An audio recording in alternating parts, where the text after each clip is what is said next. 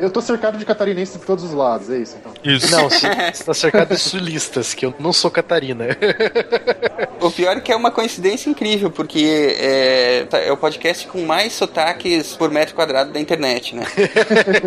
tem, tem, tem paulista, tem carioca, tem potiguar, tem catarinense. Tem catarinense pra lá da, da muralha e pra cá da muralha. Isso, é. Tem os, os colonos aqui de Chapecó e tem o- os manezinhos lá da ilha, né?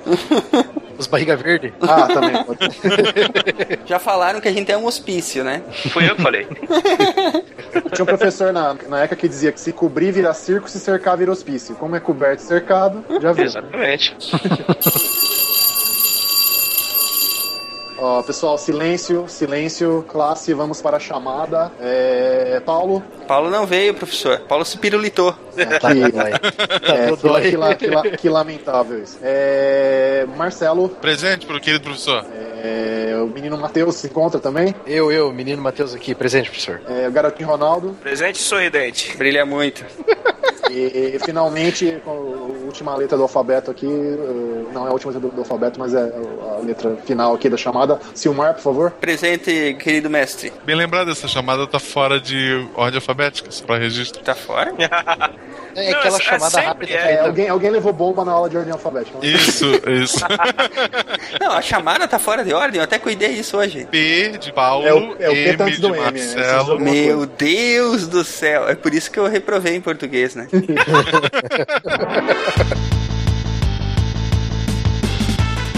Olá pessoal, aqui é o Silmar de Chapecó, Santa Catarina e Abadabadu! Aí vem a musiquinha Flintstones. It's the Flintstones. É, não conta porque eles sabiam escrever, então Não É. conta? não conta. Ah, é, né? Tinha o cardápio com bistecas de brontossauro. É verdade. Cara, o Flintstones foi a melhor sátira da família média americana antes de sair os Simpsons, cara. Era é muito verdade. bom, cara. Cara, é, é o tipo de desenho quando você assiste quando criança, você acha engraçadinho e tal, mas aí você senta adulto pra assistir. é muito irônico, Você cara. pega todas as nuances que você não conseguia pegar quando criança. Essa é a característica do bom desenho, do, da boa animação. É a mesma lógica do Jacksons, que é um desenho sobre construir um poste muito alto pra gente não ver o lixo, nem sentir o cheiro, e reconstruir a cidade lá em cima. Exatamente. Exatamente, cara. Aqui é Matheus, professor Barbado, de Curitiba, Paraná. E deixa eu ir lá pegar uma banana ali. Pera aí, rapidão.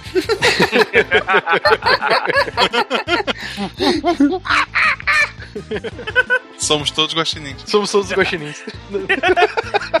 De Gaspar Santa Catarina, que é Marcelo Guaxinim, e a geografia estuda o tabuleiro, a história estuda as peças. Aí, puta, essa aí foi foda. Pô, essa foi boa. Eu, eu concordo. É, olá pessoal, aqui é o Reinaldo José Lopes, falando de São Carlos, interior de São Paulo. E como diziam os elfos lá em Volfenda, era inicialmente elvo, uma estrela brilha sobre a do nosso encontro, galera. Aqui é o Ronaldo de São Paulo e dancem, macacos, dancem! Você viu o vídeo? e os macacos dançam. Dancem, macacos, dancem. Os macacos estão ficando sem petróleo. Vocês estão ouvindo o SciCast, o podcast sobre ciência mais divertido da internet brasileira. Science World Beach.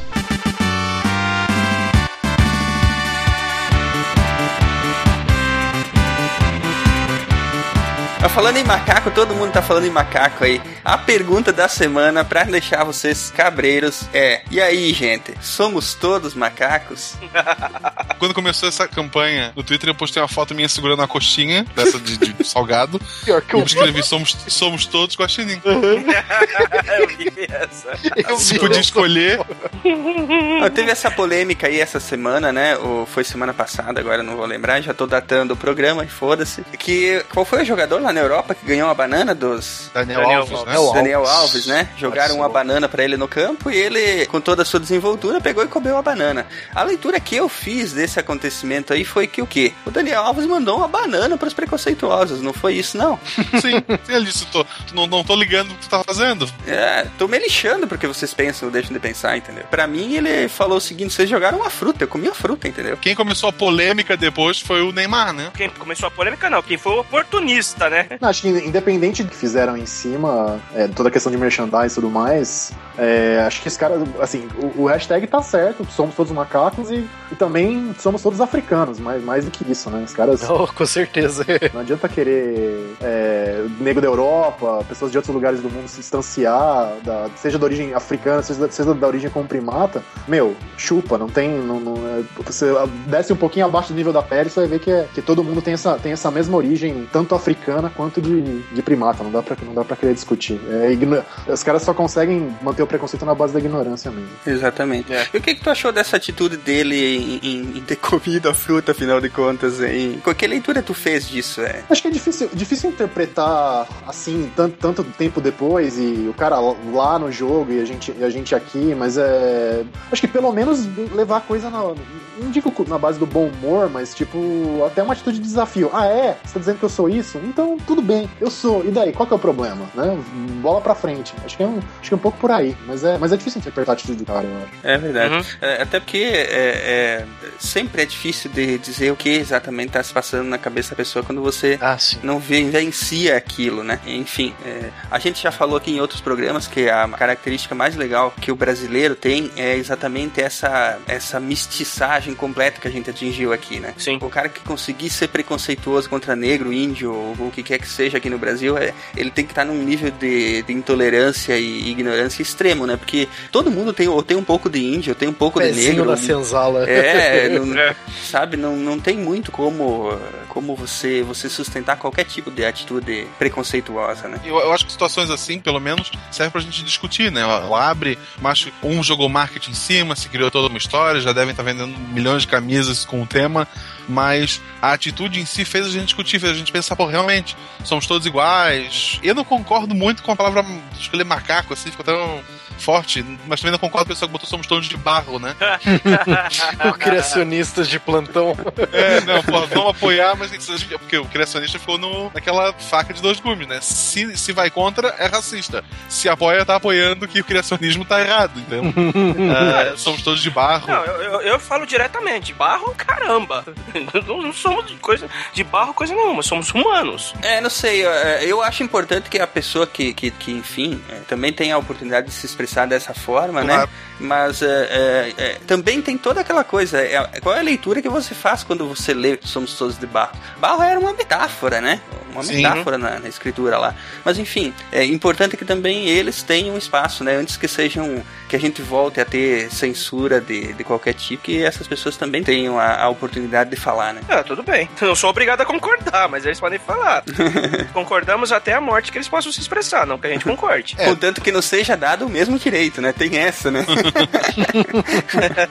tem uma diferença. O cara, ele acreditar que foi Deus que fez, ou a Terra, o Big Bang, etc e tal. E o cara acreditar que uma pessoa, por ter uma cor diferente, por ser de um povo diferente, é inferior. Tem crenças que a gente aceita, é, é do, da pessoa, não vai influenciar a nossa vida, não vai influenciar a vida das pessoas. Sim, sim. Tem crenças como a desse. Não sei o que passou na cabeça do cara que atirou a banana, sabe? Você, porque eu imagino, porque é um guri novo, ele não jogou porque ah, estou fazendo uma atitude agressiva contra o jogador. Eu vou aparecer pros meus amigos que estão aqui do meu lado. É. Porque esse tipo de gente não faz essas coisas. Pô, eu vou. É um ato de, de rebeldia. Não, o cara queria aparecer pros amiguinhos e, sabe? É, é um, um, comportamento de tribo, cara. O próprio Pirula, que tá empirulado, de, doentinho. Pobre Pirula. Pobre Pirula. Ele fez um vídeo sobre. Muito interessante o vídeo, o vídeo dele, por sinal. Sobre todo esse caso do. E aí, somos todos macacos? E ele coloca, tipo, os argumentos dele, óbvio, são, são bons demais, né? Do, tipo, por um paleontólogo falando sobre a origem do, do, do, do homem, ou lógico, né? Aí ele fala de todas as semelhanças que o ser humano tem com os primatas, né? Tipo, polegar opositor, um cérebro altamente desenvolvido comparado com outras espécies de animais, e entre outras coisas que ele lista, né? E aí no final o Pirula fala assim: sim, somos todos macacos, tanto que eu tô comendo uma banana aqui.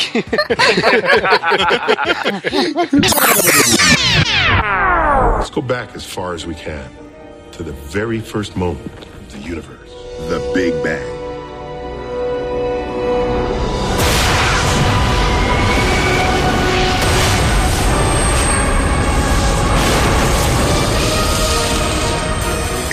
Far back as we can see in time. For now.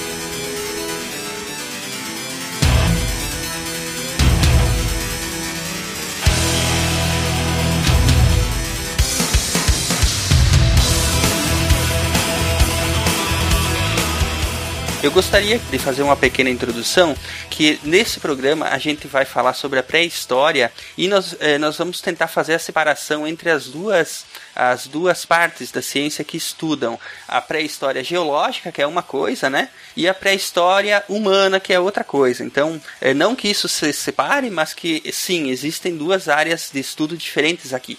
A pré-história geológica se refere ao período que inicia do surgimento da Terra, que cientificamente se estima que seja entre 4,5 bilhões de anos atrás, né? Uhum. E a pré-história humana, ela é, seria aquele período entre o surgimento dos hominídeos e o desenvolvimento da escrita, correto? Sim. Sim. Sim. Correto. Muito bem. Então são essas duas coisas que nós vamos falar. Primeiro vamos falar um pouquinho sobre a pré-história geológica e depois vamos falar um pouco sobre a pré-história humana. Tranquilo? Beleza. Tranquilo. É, é, é aquilo que eu falei na, na abertura. A geografia ela estuda o tabuleiro, a história estuda os bonequinhos. A geografia ela vai estudar então como a formação desse tabuleiro gigante que é o nosso planeta e a história vai tratar do ser humano, daquela evolução dele até chegar, no caso da pré-história, até chegar escrito. Tranquilo. Tu queres falar um pouquinho para nós então, é, Marcelo, sobre a pré-história geológica? Então, a pré-história geológica ela vem da formação do universo. Desde o, o, o início de tudo, né? Da, desde a da, da explosão do, do Big Bang há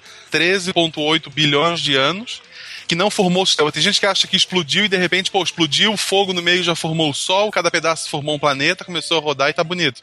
Não, é, o processo foi, aquela explosão gerou milhões de pedacinhos para tudo que é lado, né? É, que não tinham nada a ver com os planetas que a gente tem hoje. É, na verdade, a gente já entraria na parte é, física mesmo da coisa, né? Mas uhum. É, teve um, teve um, aqui já vem uns cinco programas para para gente discutir sobre isso. Que tem a parte da, da que se descobriu, inclusive, recentemente, né, sobre a, a, a inflação do universo, né, uhum. né, em que teve uma expansão muito rápida de, de energia, né. No começo, na verdade, durante 300 mil anos, que é o, é o que se estima, né, é o que se estima. É. É, a, a, houve apenas a, a, propagação da energia. Depois essa energia começou a se juntar e, e formou, formaram-se os primeiros átomos de hidrogênio e assim foi passando o tempo. Os átomos de hidrogênio, por causa da pressão e da, da, da alta energia que estava concentrada ali, enfim, não vou saber explicar exatamente, porque eu não sou físico, né? Eles começaram uhum. a, se, a, a, se juntar e formar as, as primeiras estrelas é, de hidrogênio e tal, e nisso se passou muito tempo, essas estrelas envelheceram, explodiram e deram origem a outros tipos de elementos, e assim foi, foi, foi, foi, até começar a uhum. formação das galáxias e dos outros tipos de materiais e, de, e pra, bom, quem quiser ver exatamente como é que é isso e escutar das bocas de um especialista, vai assistir a série Cosmos, que lá até é muito bem Sim. detalhado, uhum. né? Com certeza. É, então, pro, pro nosso sistema solar, para a Terra, o ponto inicial seria o Big Bang, né? Seria essa nossa explosão. No caso, não, não o Big Bang, né? Seria a, a formação do, da Terra, do mesmo, Sol, do sistema solar. Né? É, porque a Terra só teve origem quando o Sol se acendeu, né? Sim. há cerca de 4,56 bilhões de anos atrás. É, não, e para chegar na, na, composição que o Sol tem hoje e tudo mais, é, precisa de, de algumas gerações de, de, supernovas, né? A quantidade de, de, de, elementos pesado, pesadões no, no, no Sol é, só daria. Pra, e, e, no sistema solar como um todo, só com umas supernovas para formar, porque no início ali é só hidrogênio e hélio mesmo, coisas mais básicas. Esses elementos mais pesados, né? Eles, eles são formados durante a explosão das supernovas, né, Reinaldo? É, no, nesse momento mais crítico, porque numa estrela que tá tá queimando combustível, entre aspas, né? Num, num ritmo normal, você não, você não consegue é, ter fusão de, de, de, átomos mais leves com, com o ritmo necessário para chegar nesses, nesses elementos mais, mais pesadões. É só nessa fase violenta da supernova que você chega lá. Uhum. É, as estrelas que existem hoje, elas são produto das, da primeira geração de estrelas que não existe mais. Exatamente. Sim, a gente só vê a luz. É, se olhar, se olhar para os lugares mais distantes do universo, como tá, tá, tá, tá bem longe. É, quando, quanto mais longe você olha, mais longe no tempo você, te, você também olha. Né? Então lá longe você consegue ver algumas estrelas é, entre aspas, do universo, do universo bebê ou adolescente. Mas tem que olhar muito para longe. É o que se usa muito para estudar hoje é a radiação de fundo, que eles chamam, né? Que é o que, na verdade, sobrou dessa é, expansão que o universo sofre, né? Tem um caso disso, do, de você olhando para as estrelas, você está olhando literalmente para o passado. Um caso dos observadores chineses os astrônomos chineses da, na Idade Média, lá por 1200, 1300, eles observaram que uma estrela sumiu. Ela sumiu, tinha uma estrela ali e de repente não tinha mais. Então essa estrela, é, tipo, ela morreu, né, no caso, virou ali uma supernova, Uhum. um buraco negro, e só em 1300, 1200 que os chineses foram ver isso. Então quer dizer que, tipo, se eles foram ver isso em 1300, quer dizer que a estrela morreu lá por 50 mil antes de Cristo, entendeu? Alguma coisa do tipo. É, esse atraso, né, que você disse que a gente tá olhando literalmente pro passado, né? Aquela Aham. estrela pode não estar existindo já faz um Exatamente, tempão. A exatamente. gente só tá vendo o brilho atrasado dela. É, verdade. É. Inclusive tem um episódio do Cosmos que ele fala sobre isso que é bem bacana, que eu não vou dar spoiler, senão vão me xingar. Spoiler! Spoiler! Senhor Spoiler Machine, se É controla aí. Eu tô tentando, eu tô tentando, gente. Isso é um vício. Eu estou em recuperação. The Little Spoiler Machine. Bom, esse período que a gente tá falando, né? Ele, ele é conhecido na ciência como o período pré-cambriano, né? Não, não, não, não, não. A gente não chegou nem na forma, a gente não chegou nem na formação da Terra ainda, Silmar. É, vamos Não, mas eu, retomar. eu, eu já tô indo pra formação da Terra. que Vocês que estão atrasados. Não, você que tá pulando coisa Acho que a gente também não precisa recapitular todo o Big Bang, né? Vamos pra Terra. Sim, vamos, sim, vamos, vamos pra Terra. Surgiu a Terra. Pronto. Resumindo, houve Big Bang, quer dizer, dependendo da sua religião, vamos respeitar, mas houve o Big Bang. Não, mas tem uma coisa muito legal sobre o Big Bang. Big Bang é assim: tava Deus e o colega de quarto dele da faculdade, e o colega de, o colega de quarto deu o isqueiro, Deus deu um peido, pronto. Esse é o Big Bang. Eu acho que os criacionistas não vão aceitar essa teoria. Mas tá. Mas o Family Guy mostrou, cara. O que o Family Guy mostra é, é foda. É o que vale. É o que vale. É, mas Tá. vamos lá, vai. Então, vamos lá. Big Bang, sistema solar começou a se formar só algum tempinho depois. Algum, algum tempinho, gente. algum tempinho. 10 bilhões de anos. Se a origem do universo foi lá 13.8, é, em 4.5 bilhões de anos, o Sol se acendeu, né? Foi o Jacques Sitar, o criacionista, o Deus disse face a luz, ou só a explosão em si, acendeu, ah, se acendeu. Detritos acumulados em torno de uma, dessa nebulosa solar, assim, os pedaços da, daquela explosão, começaram a colidir entre si, é, formando protoplanetas, eles não eram ainda planetas, eles, aquilo que iria se tornar, né?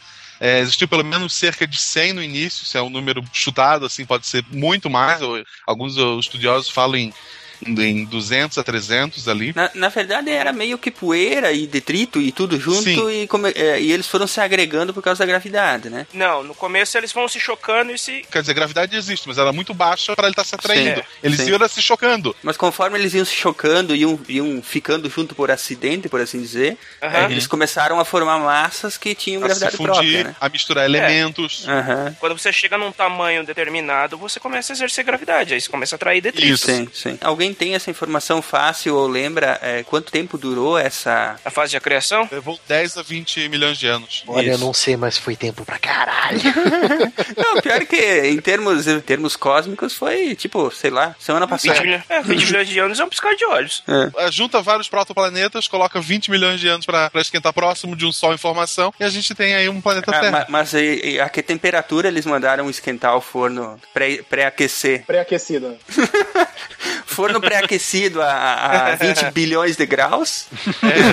Ah, de 10 a 20 milhões de anos a partir da ignição do Sol, então a gente começa a ter a Terra ter o tamanho atual, o, o próximo a isso, né? No início o planeta foi bombardeado, assim, como ele tinha aquela gravidade, tinha ainda vários pedaços, detritos desse pelo espaço, ele começou a atrair os menores, aqueles mais próximos a ele, a se chocar, a, a atrair esse esse material para si, né? Uhum. É, esse impacto massivo que aconteceu ah, próximo do nosso período de, de, de, de a criação, de nosso período de criação, tinha sido responsável pela formação da Lua. O que explica a ausência de metal pesado na Lua, porque a gente tem, ah, se ela tivesse se formado junto com o nosso planeta, tivesse detritos similares, a gente teria ah, uma composição, mais elementos em comum, em especial metais, que a gente acaba não tendo. Então, ela tem uma formação bem diferente da nossa, é, quase sem metal, né?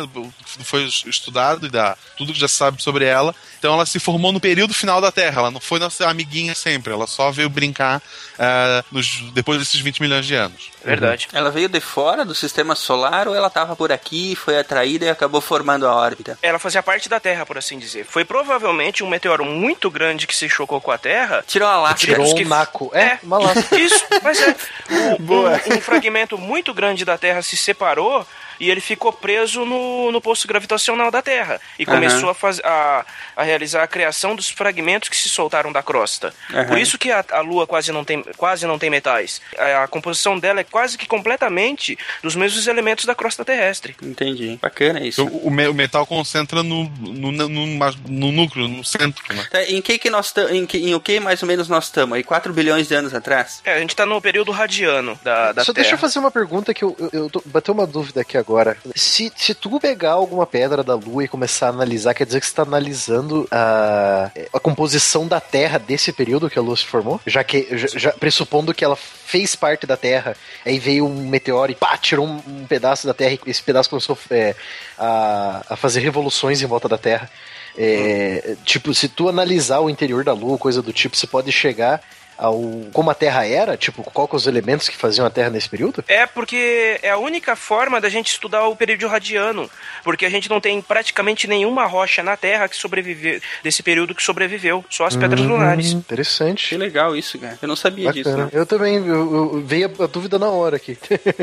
É, e assim, é, muita, ela foi, a Lua depois foi atingida por outros, tem, tem as crateras, né? Por Uhum. Ah, outros sim. me- é, meteoros, por outros corpos celestes. é, exatamente por isso que eu perguntei do interior da Lua, porque a superfície Sim. eu sei que tem, tem influência dos outros corpos e tal. É, ventos solares, então a superfície da Lua já foi bem judiada também. Então, a, normalmente a Terra é dividida. Antes a gente dizia eras, né? Agora Uhum. chamam de éons. Éons. É isso? A pronúncia é Éon. essa? Tem uma subdivisão depois dessa que, já- que se chamam de eras. Tá, peraí, peraí. Agora eu me confundi. É Eon ou é, ou é Era? É éon, depois é era, depois é período, Ah, depois entendi. tem outras subdivisões. Entendi. É, seria a divi- a subdivisão de nível mais, de nível, de nível mais alto, entre aspas. Aham. né? Mais- É uma- o é, é o conjunto de eras, a era é o conjunto de períodos, entendeu? É. Isso. O éon é como se fosse uma super era. É uma divisão mais recente, na verdade. É, é. Porque quando eu estudei isso, não tinha isso, não. Não tinha?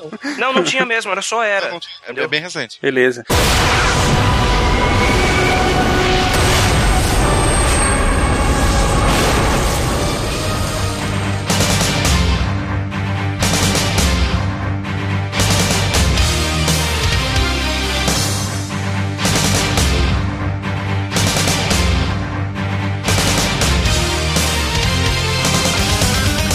É, é, agora nós entramos então no que era conhecido antes, então como, como era pré-cambriana, é isso? Que são, que são esses éons que, nos, que, que vocês têm aqui na pauta. Do arqueano pra, pra frente, até o começo do fanerozoico ali. mano. Isso, exatamente. Essa seria a parte pré-cambriana, né? Que eu estudei assim, gente. Vocês têm que entender que é pra mim, né?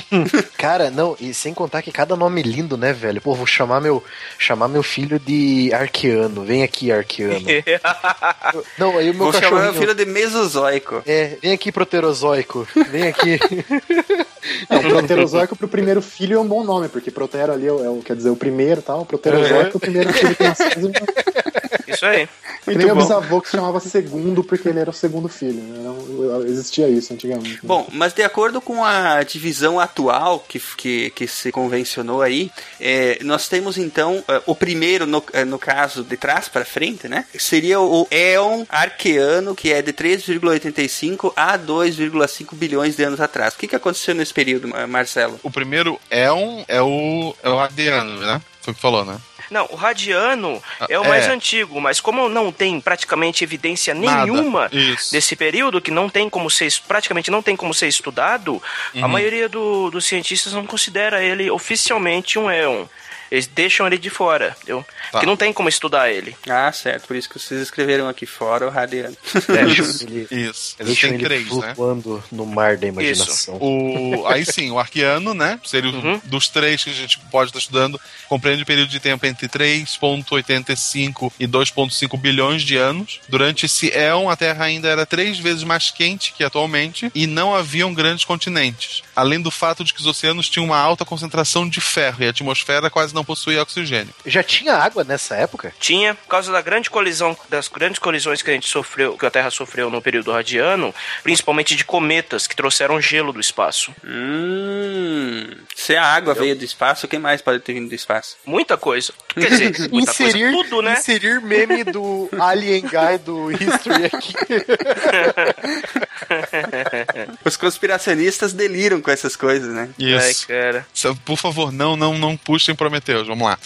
É, Então, tirando o fato do bebê gigante do Prometheus, que agora sem mais me ver a cabeça, nessa época é onde surgem as primeiras formas de vida. Unicelular, sem núcleo, né, procarionte, então coisa simples. Nessa parte aí que quimicamente o pessoal fala que tinha a tal da sopa primordial, né? Isso. Isso. Isso. Aí surgiu ali cianobactérias, é... Não, tinha, tinha, tinha a sopa lá, a meleca toda tava em ebulição. isso. E, Era nojento. E, é, é. e aí começaram a se formar os primeiros, os primeiros eh, organismos, né? Os primeiras, eh, os primeiros, eh, eh, as primeiras formas de vida bem simples, né? E, nisso aí estavam as bactérias, estavam, que nem tu falou, a- as cianobactérias que teriam feito, a- começado, iniciado a fotossíntese, né? E, e começaram a oxigenar os, os oceanos. Você vê que aí, aí é, é, vai ser meio dis- interdisciplinar mesmo hoje, porque se a gente tivesse um biólogo, ele ia explicar direitinho pra gente, apesar de a gente poder arriscar uma pequena explicação, né? Se a gente fosse explicar isso, o, o- a evolução já estava atuando aí, porque quando o- a água dos oceanos começou a ficar oxigenada, né? Já foram eliminados aqueles primeiros eh, tipos de organismos que existiam ali e ficaram só os que conseguiram se adaptar à existência do oxigênio no mar. né? É, não, inicialmente o oxigênio foi um grande poluidor, né? Exatamente. Ele foi. Aí, ó, primeira extinção em massa. Foi, mas é, mas é verdade. primeira extinção em massa da história. Isso. Se você colocar lado a lado, né, a, a, a- tabela de extinções em massa, acho que provavelmente essa aí já tenha sido a primeira. Mas foi a primeira. Consi- É É, considerada a primeira. É considerada a primeira. A gente tem registro, é, através de fósseis, né, que os traumatólitos faziam e tal, que a gente acredita, é, foi a primeira e morreu tu- quase tudo ali. Alguns metabolizaram o oxigênio, né, se adaptaram, surgiram é, outras bactérias diferentes. Quem não fazia isso, morreu. A segunda era é o proterozoico. Metade da- da- da- do nosso esse tempo de vida tá nessa era, entre Uhum. 2,5 bilhões e 542 milhões de anos antes de Cristo. É tempo pra burro, se você for É o- pensar. Faz tempo, hein? Faz tempo. Faz Metade tempo. da vida da Terra foi, foi nessa brincadeira aqui. E a forma de vida dominante dessa era, unicelular. Exatamente. Somos todos unicelulares. Somos É. todos unicelulares. Era, na época teve todo um meme em relação a isso. Já, É. foi estudado. Ele é o, o mais recente do Peca Cambriano, né? É, deixou registros fósseis mais abundantes. Quanto mais a gente vai chegando para os tempos atuais, mais fácil tu tá estudando, né? É, então ele deixou registros mais abundantes no- do, do que o período anterior. Foi durante esse tempo que a oxigenação dos oceanos, a atmosfera começou a se estabelecer, é, o planeta começou a ser um pouquinho mais, como eu vou dizer, mais agradável para a vida Já dava pra tomar um solzinho na praia, assim, é. É. Então ele permitiu a evolução de, dess- dessas bactérias procariontes e eucariontes, ou seja, as que tinham o núcleo e as que não tinham, né? Uhum. Ah, assim como o surgimento das primeiras formas de vida multicelular. Esse ambiente ele permitiu que essas células começassem a se agrupar, a, a criar é, indivíduos maiores, né? Compostos de mais de uma célula. Surgiu nessa época aqui. Acredita-se que existiam muitos períodos glaciais, que o, quando começou a surgir esses, esses gases, ah, o, o oxigênio e outros gases começaram a, a surgir na atmosfera, ah, teve períodos mais frios, períodos eh, mais quentes, não foi um, o clima não foi o mesmo durante todos esses eh, bilhões de anos que ele, dois bilhões de anos que ele passou. Tem a, alguns cientistas têm a hipótese que houve a chamada Snowball Earth, né? Que o planeta teria congelado inteiramente, assim, até o Equador, ou muito próximo a ele, há cerca Caramba. de 650 milhões de anos atrás. Ele, essa hipótese é uma hipótese, né? ela não, tem como ser comprovada, pelo menos até o momento, mas ela explicaria a presença de, de sedimentos provenientes de, de área glacial encontrada em latitudes próximas ao Equador. Então, quando o estudo disso aqui, basicamente, é cavar buraco. Tu vai cavar é, o máximo que tu pode o solo, tu vai encontrar camadas, né? Porque vai caindo sedimento, vai erodindo a região, ela vai cobrindo essa camada. Então, tu estudando cada camada dessa, tu vai entendendo mais ou menos como era aquela época. Então, eles escavando regiões próximas ao Equador, chegou um ponto que eles encontravam uma camada que tem resquício que só poderia ter acontecido aquilo se houvesse um período glacial. Então eles começaram a, a tentar estudar em que período aquilo aconteceu. Pela disposição da- das camadas, ela está acima da- da, de uma região ali que eles encontraram ah, resquício do, do extrematólito. Aí eles sabem que foi, ó, o extrematólito está aqui, então não foi nessa época, foi eh, posterior. Aqui está uma camada que a gente já reconheceu que, que era tal. Então eles mais ou menos pelos cálculos desse estudo de camada eles chegaram provavelmente nessa época, 650 milhões de anos atrás, houve essa snowball é, Earth, que é a Terra Bola de Neve, em que tudo congelou. Em vez de ir pra É. praia, eles iam esquiar. Fazer um iglu. Se tivesse sobrado alguma coisa. É, ah, tem uma certa discussão do porquê que, que o que teria causado esse congelamento da Terra. Sabe-se que na, na, nesse, nesse período teria sido formado um dos primeiros supercontinentes que a Terra já teve, que era que foi chamado de Vê, É um ah, é, os estudos apontam que é, é, é, é, é previsível. Os estudos apontam que esse continente ele se concentrava na próximo ao Polo Sul e por causa do eixo de inclinação da Terra, ele refletia muito a luz que o Sol, ele refletia de volta para o espaço boa parte da luz do Sol que vinha para cá. E como o Sol já, já era relativamente mais jovem, ou seja, mais fraco, a temperatura já era mais baixa, esse, esse calor que se, que se perdia, que não ficava na Terra, acabou sendo responsável pelo resfriamento do planeta. Mas isso ainda é uma hipótese que tem que ainda não foi comprovada. É, mas se, se. Sério, isso não aconteceu, não foi por conta disso. Tem que se criar novas hipóteses, porque a camada que, que mostra que houve um período glacial, ela existe. Isso já é, um, é, é o fato, né?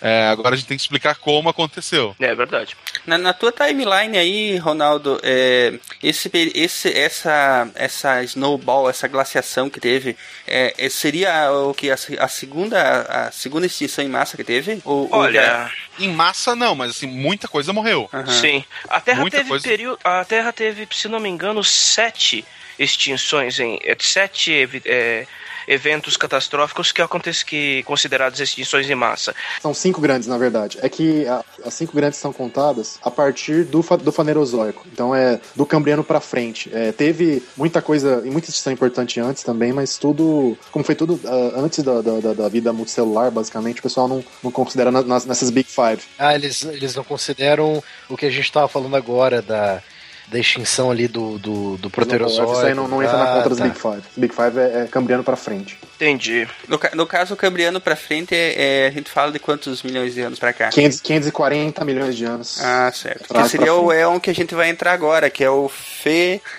Fanerozoico. Fanerozoico. Tá aí o nome do Isso. teu terceiro filho. Isso. É. Se, se nasceu uma menina, é Rodínia, que tu já tinha no- Rodínia.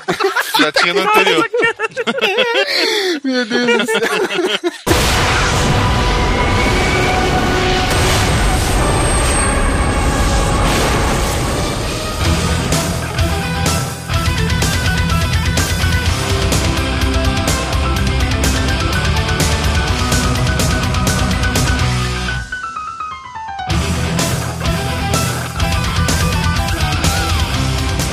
Então, o, o próximo foi Fanerozoico. Isso. Período bem mais recente, só 542 milhões de anos atrás. Semana passada. É semana passada, é hoje também, se uma é a maior concentração das diversas formas de vida, né? Começou aqueles pequenos seres multicelulares começaram a surgir lá na, na era anterior, agora eles começaram a desenvolver bracinho, rabinho e começaram a, a, a surgir Os olhos também, né? olhos, criaturas. Ah, cara, falando, falando, eu, eu vou te interromper, desculpa, é, foda-se o editor pra arrumar isso depois. Eu, eu tenho que comentar sobre É um, né? eu tenho, eu tenho que comentar sobre um vídeo sobre o surgimento dos olhos, cara, que Ah, é, é, que ele, a gente vai pôr o link aí depois.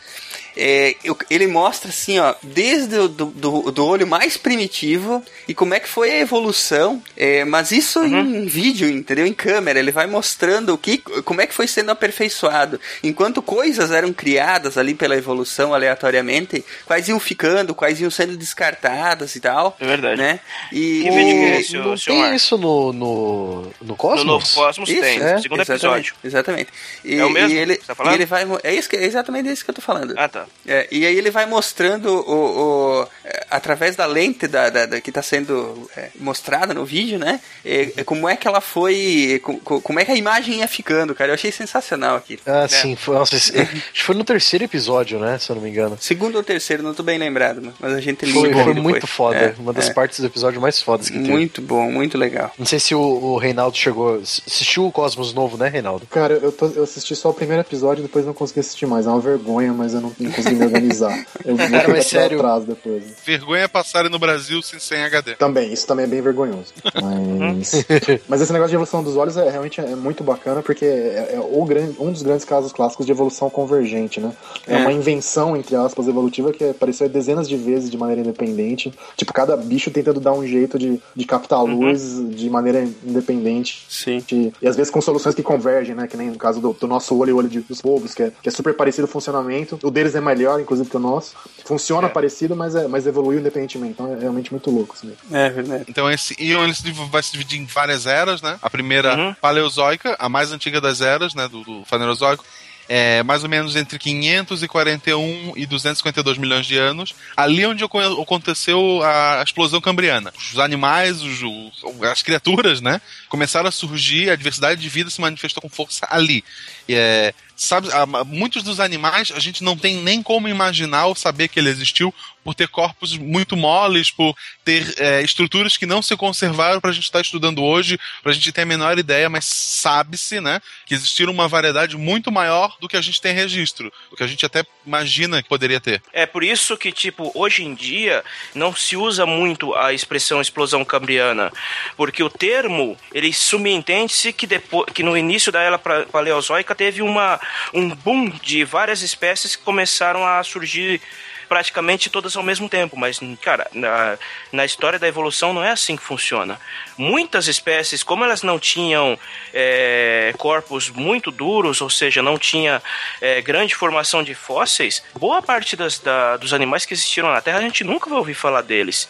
Podem ter surgido é, muito antes do, do período paleozoico e a gente não, Sim, não vai ficar sabendo. Ah, sim. Por isso, por causa disso que esse termo que de explosão cambriana ele não é mais tão usado, que não foi, Mas- não mas- foi um mas- surgimento automático de bilhões de espécies ao mesmo tempo. É, inclusive aquela série, aquela série da BBC, Vida, não sei se vocês chegaram a ver. Hum. É Ah, uma série, vi, vi. é, é uma vi, série um pouquinho antiga, ela usa muito essa expressão, a, a explosão cambriana, né? Uhum. É bem bacana, ela vai passando pelas eras assim e, e, e fala, enfim, sobre como é que a vida é, se desenvolveu ou foi quase extinta em alguns, em alguns períodos, né? É, é bem bacana. E a diversidade e tal, isso é, é um assunto que eu sempre gostei de estudar, inclusive. A gente vai Verdade. voltar a tocar nessas mudanças que acabam gerando extinção e voltando. Então, na Paleozoica, é, no começo, essas criaturas todas no oceano, né? Os, os primeiros, é, plantas, animais no oceano.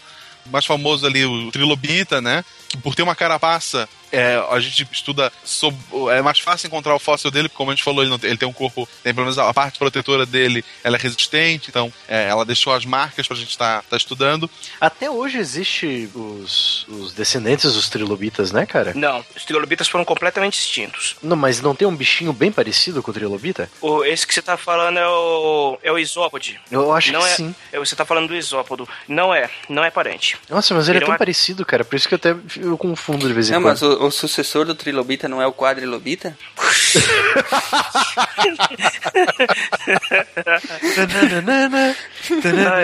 Do podia tocar aquela música do Silvio Santos, né, cara? Com certeza. Puta Então, que me pariu, Somos cara. todos trilobitas. Somos É. todos trilobitas. Então, esse trilobita, ele é, é um dos primeiros, né, a possuir os olhos, que a gente comentou antes, que eles conseguiram formar a imagem, é, dar uma vantagem na ca- caça para eles em relação aos outros, né.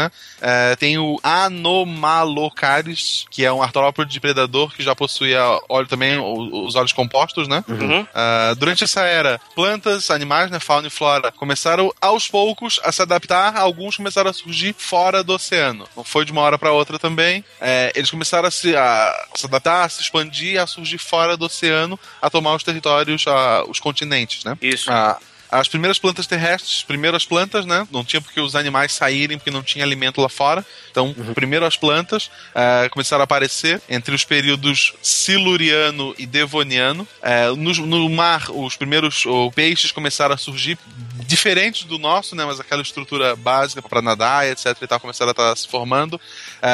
Desses, uma população começou a se aventurar nas áreas secas. Ah, acho que todo mundo já viu esse quando se fala em evolução, é aquela imagem que tu tem do peixinho uhum. que vai para fora d'água, surge os bracinhos, a, as perninhas ali, o, as quatro patas, né? Uhum. Aí ele, sei lá, vira Isso. um lagarto, depois um dinossauro. É, e... Só que lógico que não é na hora, né? Porque. não, não é o peixinho, não é o peixinho Jesus do Flanders. A, a vida, é, a, a, vida não é Pokémon. O bichinho não sai da água, batalha, evolui, poxa. É, é... batalha. Sai de uma. É capturado por uma Pokébola, né? Isso, capturei um atum e vou treinar ele até virar um tiranossauro. Não é assim que funciona. Até porque a evolução final do tiranossauro é a galinha e tu vai acabar perdendo as lutas Não, disso. não, não, não. Não fala disso, cara. Não fala disso. Não, é, é, é meu ódio em relação a isso. A gente é. vai chegar lá. Então, uh, nesse período começou a surgir anfíbios, né? Animais, eles podiam viver tanto fora d'água quanto uh, dentro dela, costumava viver aqui na intersecção ali, na, na beira-mar. Na beira-mar, tomando um choppzinho e tal, no verão. É, peixes que tinham pulmão, que, eles, que, que é uma adaptação meio maluca, né? Poxa, vou aprender a respirar fora da, da água. Alguns evoluíram a ponto de não conseguir mais respirar dentro da água, mesmo continuando sendo um peixe. Mas yeah. uh, isso é a biologia que tem que explicar. uh, Pirarucu é meio assim, né? Pirarucu costuma muito botar a boca para fora da, da, água e dar aquela, aquela golfada ainda Mano. hoje. É comum. É, coisa, é adaptação também pra, pra água pouco oxigenada, né? Água muito barrenta e tal. Os bichos dão um jeito ali de, de se virar com, com ar, no fim das contas. Uhum. uhum. Olha aí. Faz sentido. Então, Pirarucu sabia. Não, gente, eu não vou, eu não vou fazer piada com Pirarucu. Não, não eu, sei que, eu sei que a sílaba pede, mas vamos, vamos nos controlar, né? Que tal? É. Vamos manter o respeito. Então, assim...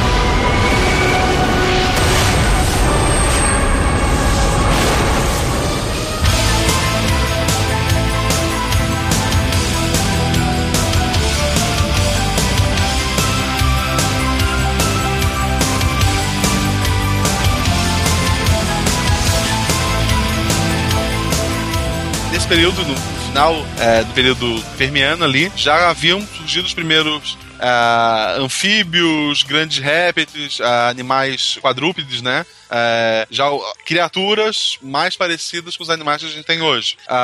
então, o fim desse período permiano e, consequentemente, da era paleozoica se deu com a maior das grandes extinções que tem registro, né? A grande extinção do Permiano Triássico. Uma série de erupções vulcânicas ocorridas na, na região que hoje é a, a Sibéria, veja só, o que, é, que é fogo um dia vai ser gelo, que é gelo vai ser fogo.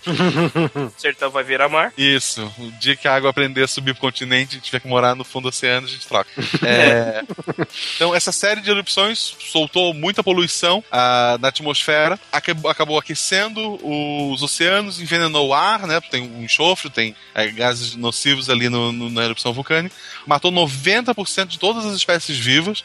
Ah, o impacto dessa extinção foi tão profundo que a, a vida na Terra levou 10 milhões de anos para se recuperar. Com o fim desse período, grandes répteis foram privilegiados. Assim. Essa extinção ela eliminou vários tipos de, de, de animais, de criaturas ali, e os répteis foram aqueles que se adaptaram melhor ao tipo de ambiente e foram aqueles que vão vir a dominar, ou pelo menos a se destacar na, na, na próxima era. Né? Uhum. É. Dinossauro! George Pig, participação especial de George Pig agora. é porque o, o clima aqui da, da Terra mudou bastante depois dessa, dessa grande extinção, que a Terra, o, o planeta ficou quente e úmido, né? Que é um, uhum.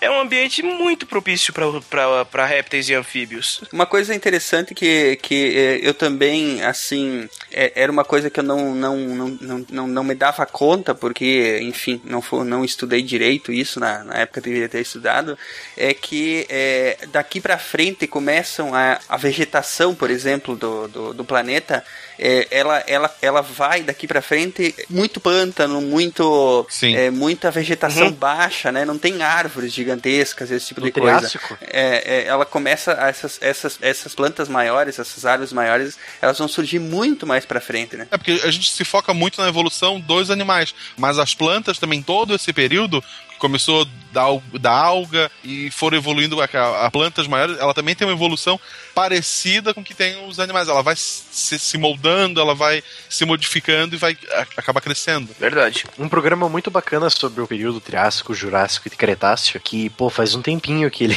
já passou, eu assisti quando eu tinha uns, uns 10 anos de idade. Era um programa do Discovery chamado Caminhando com Dinossauros. Ah, esse tem na Netflix, hein? Muito bom. E eu pedi pro meu tio gravar em VHS pra mim, cara, quando passou os, os episódios. Ele tem algumas, algumas informações que estão desatualizadas ali e tal. Ah, sim, por conta do tempo, né? Sim, sim, mas ele é uma boa, ele é um bom material para você assistir. Depois, claro, se atualiza de alguma outra forma, né? Eu assisti ele inteiro com a minha pequena, minha filha, ela gostou pra caramba. É, dinossauro, né, mano? Quem é que não gosta de dinossauros? se não acabar virando paleontóloga, sabe? Aí depois vem aqueles programas mais novos que é o Barney. o Oi? O Barney. Barney. O Barney, não, não.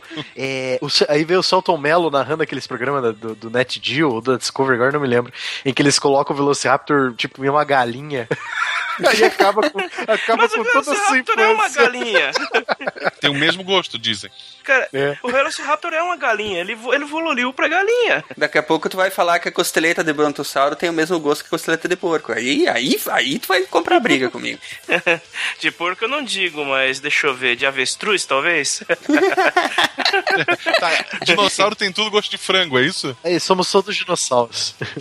Somos todos dinossauros. Somos todos galinhas. Os, os cientistas já chegaram na, na, na conclusão que a, a única. A única. Não é, é gênero, é gênero. Acho que o único gênero sobrevivente do, dos animais que, viri, que eram, foram classificados como dinossauro são as aves. É, não, gênero não seria. Gênero é, é muito pra baixo ali na árvore. Uma coisa.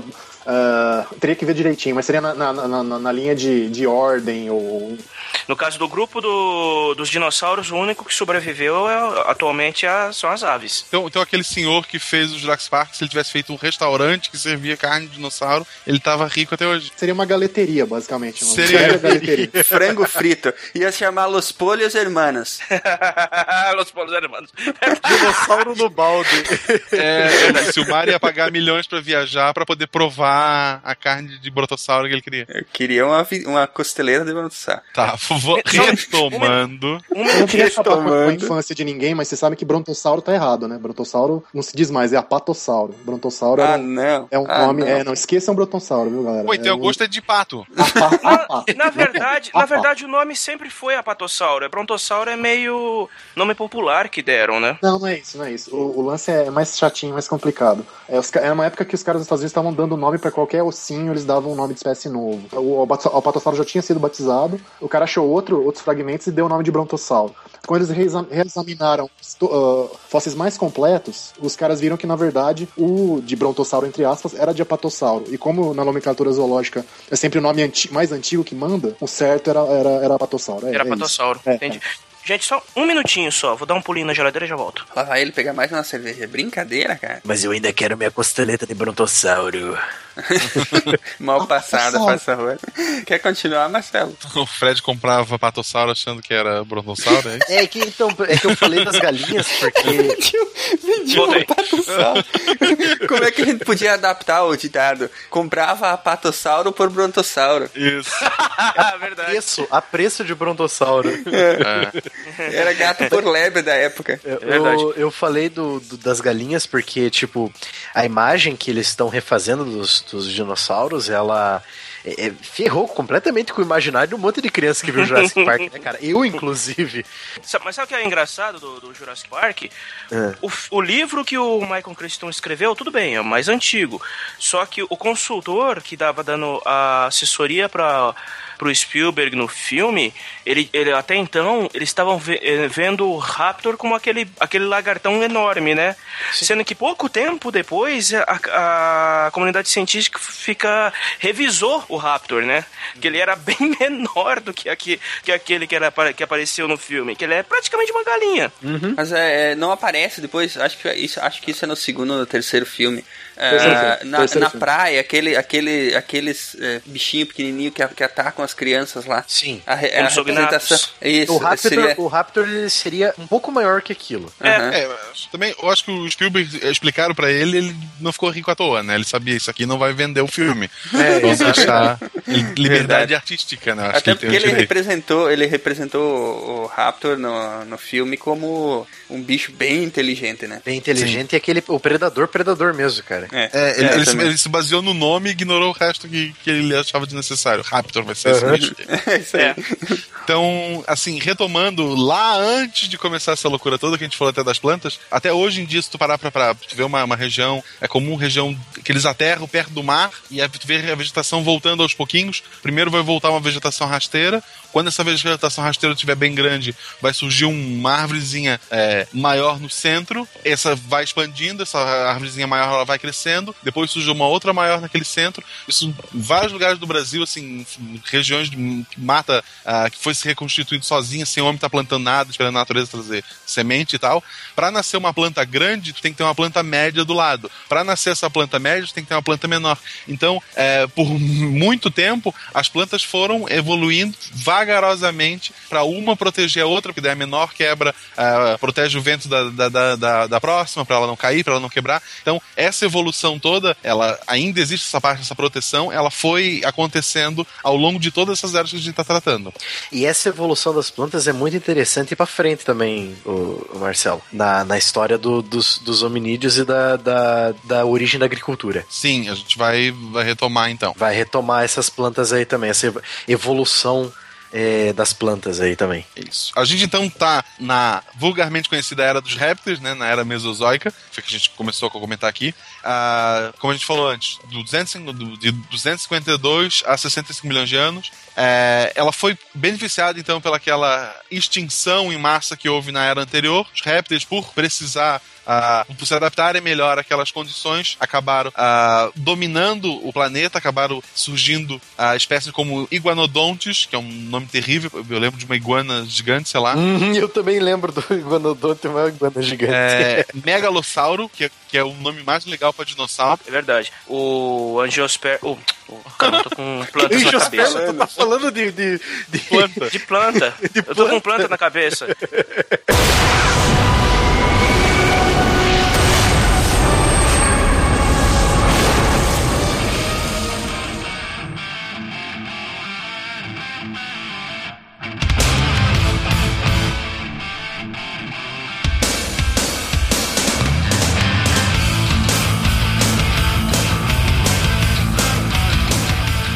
Iguanodonte foi o primeiro, por assim dizer, dinossauro catalogado. O primeiro, o primeiro fóssil que encontraram de, por assim dizer, de, de dinossauro foi do Iguanodonte. Então, eles ocupavam a Terra, é, enquanto ple, plesiosauro, plesiosauros e os pseudo sushi, sushi, oh, meu Deus, sushi. pseudo sushi. Sukias. Porra, perfeito pseudo-súquias se espalhavam pelo mar. Ah, desses últimos evoluíram os, os, crocodilianos, né, aqueles que lembram crocodilo, uhum. jacaré, ah, as aves, os pterossauros, são os voadores, né? Uhum. Isso. E os dinossauros terrestres. Então, os répteis dominavam nosso planeta na marinha, na aeronáutica e na... as forças terrestres. é. o, o plesiosauro é aquele lagarto marítimo que é que parece com um corpo de tartaruga com um pescoção comprido. O do Lago Ness. E gigantesco. Exatamente, o monstro Não, mas esse bicho, esse bicho aí é absurdamente grande. Uhum. Sim. O... É, ele era gigantesco. Isso que você falou, Marcelo, do, da força da aeronáutica, da marinha, não sei das quantas, isso me lembrou tanto um desenho da Nickelodeon, que era o Dino Comando, que eram uns três dinossauros que tentavam matar, não sei, um macaco, sei lá, os macacos sempre passavam a perna nos dinossauros. Cara, desenho dos anos 90, só que eu não, tá errado, sabe que a gente tem que lutar pelos macacos, né? Sim. Cara, desenho de dinossauro dos anos 90, eu só lembro dos Dinosaurs. Dinosaurs, clássico, clássico. Aqueles, aqueles dinossauros alienígenas humanoides. Não, e o, aquele o Dinossauros e Cadillacs lá, cara, também. Cadillacs Dinossauros. Ah, Cadillacs Dinossauros. Tinha o fliperama, né? Uhum. Perdi muita ficha nisso aí. Nossa, cara, eu já joguei muito no fliperama. Ele é um quadrinho muito bom, Começou cara. com um quadrinho, isso. Foi, aí virou um, um, um jogo de, de, de, de arcade, né? Beat'em up. É. Um beat'em up. Era muito bom. Socar. Virou uma animação. Um tiranossauro era muito legal. Mas, uhum. é. Não, mas teve, teve até Transformers dinossauro na, na, na, década de 80. Era bem legal, eu gostava. Não, eu a, a, série G1, a primeira série dos Transformers, tinha os Dinobots. É, que eram os Transformers dinossauros. Que vão aparecer no próximo filme. Opa! Uhum. spoiler. eu, eu, eu lembrar do Em Busca do Vale Encantado. Um, dois e acho que vai até o 120. Deve 14 ir. tem. Tem 14. É, é 14? Tá. É. então vamos lá. Os primeiros dinossauros então apareceram há cerca de 231 milhões de anos. Dominaram o planeta por quase 170 milhões de anos uh, estando entre os maiores animais que, que vieram a existir. Eles são chamados de lagartos, gente, mas a, hoje sabe-se né, que eles não se assemelhavam tanto a eles, como a gente já discutiu antes. Uh, eles são uma classe separada dos répteis, não, uh, como até, o, até o Ronaldo citou antes. Tem uma, uma, uma diferenciação grande ali, né? É, por uhum. ter o sangue quente, a, a, postura que eles se locomoviam mais reto, mais próximo até ao, ao dos mamíferos. Os dinossauros eles tinham sangue quente, boa parte deles, a postura deles é, principalmente se a gente for olhar para os bípedes, a forma como, como qual os bípedes se movimentavam e a, e a forma das patas deles são praticamente as mesmas das aves. Fora que muitos tinham bico. A gente sabe hoje em dia que, que boa parte das espécies, inclusive o, o Tiranossauro Rex, tinham penas. Então. É, eu, tenho, eu, tenho, eu tenho pena do Tiranossauro Rex. É.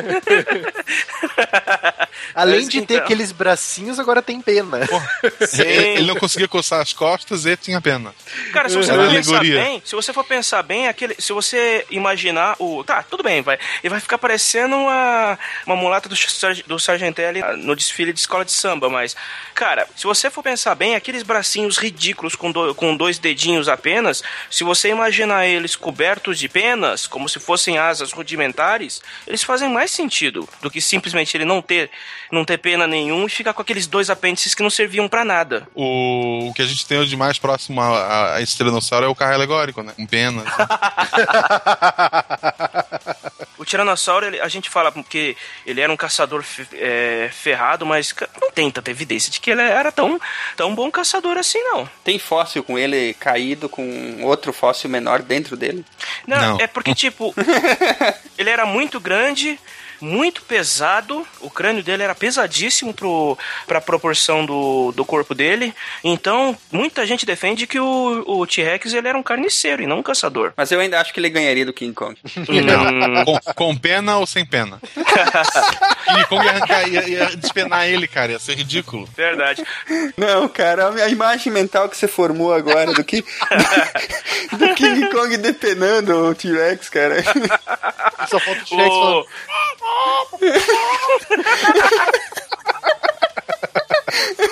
Nós estamos acabando com, com, com Os o que resta da dignidade dos dinossauros, nós estamos acabando hoje, cara. e pensa assim também, é, tiveram entre o Triássico o Jurássico e o Cretáceo tiveram outras espécies de, de dinossauros é, caçadores. O Alossauro, por exemplo, que foi um, acho que o maior dos, dos caçadores do Jurássico, ele tinha todo um porte de um, de um réptil é, adaptado para caçada. A única coisa que, que, acontece é que ele não era da mesma época do, do T-Rex, que o T-Rex apareceu no fim do Cretáceo. Ele, ele já era um animal que chegou num pico de. num, num beco de saída sem saída evolutiva. Ele não tinha mais para onde ir. O destino dele, com meteoro ou sem meteoro, era ser extinto. Então, além do, dos primeiros pássaros, foi durante essa, essa era que apareceram os primeiros mamíferos, tudo pequenininho, fraquinho, no máximo 15 quilos somos. Todos ratinhos. Isso. musaranho, né? Musaranho, musaranho. Nem com todo essa, esse bullying que o Tiranossauro sofreu, eles conseguiram vencer ele. Então eles eram comida nessa época. Devido então à grande concorrência, concorrência com os dinossauros, eles não tinham chance de evoluir para nada maior. Se não tivesse sido meteoro, a família dinossauro poderia ter ocorrido.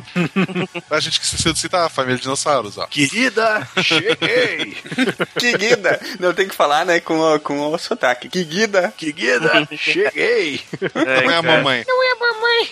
Cara, Sr. Redfield, melhor personagem. Nesse momento, então, ocorreu a segunda maior extinção em massa da história. Para alegria do Somos Todos ratinhos de 15 quilos. É, somos todos os aranhas. um gigantesco meteoro. Eu acho que a gente não precisa nem mais dizer, acredita-se, né? Um gigantesco hum. meteoro, no caso asteroide ou cometa, né, colidiu com a Terra há cerca de 65 milhões de anos atrás, provocando extinção. Mas não tinha ficado definido que eles foram esquecidos da, da arca? Junto com os dragões e os unicórnios? É.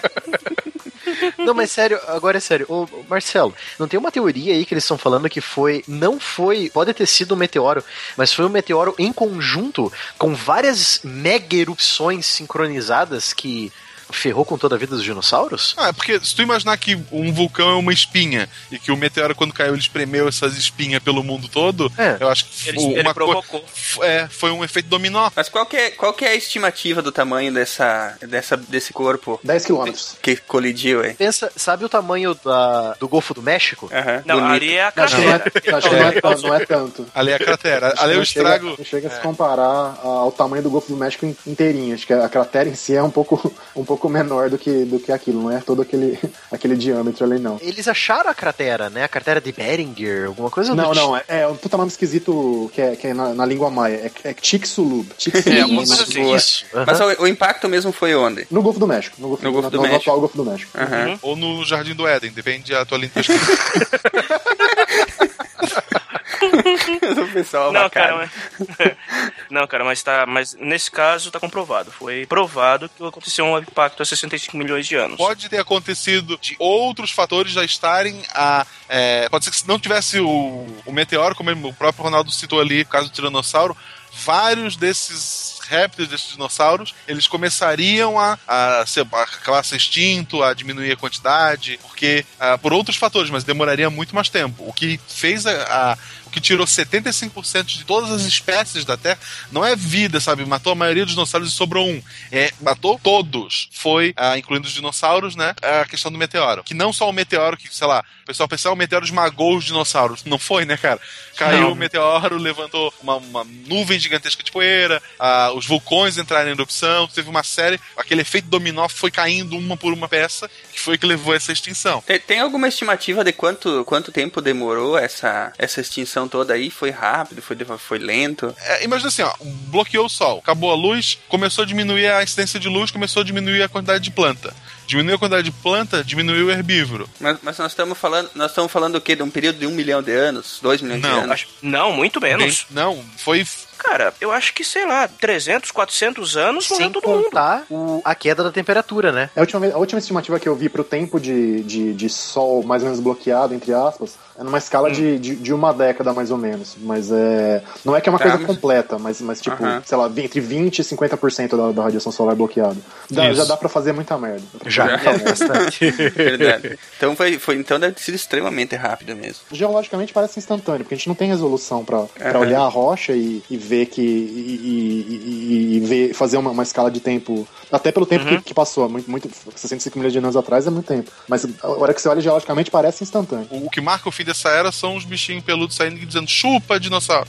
Então, ah, pra- então fechou, né? Houve essa, é, esse efeito cascata, esse efeito dominó. Logo depois, então, vem a era cenozoica. A era cenozoica teve início há 65 milhões de anos, né? Ah, isso já? Ah, não, tá, desculpa. Há 65 milhões de anos, perdura até hoje, contemplou o domínio de formas de vida. De, de animais que, tinham a chan- que não tinham a chance de competir com os dinossauros, agora eles têm uma chance no mercado de trabalho. Foi, foi o ProUni, foi o ProUni do fim do Isso. É. Surgiu. ProUni, puta que pariu. Caramba, cara.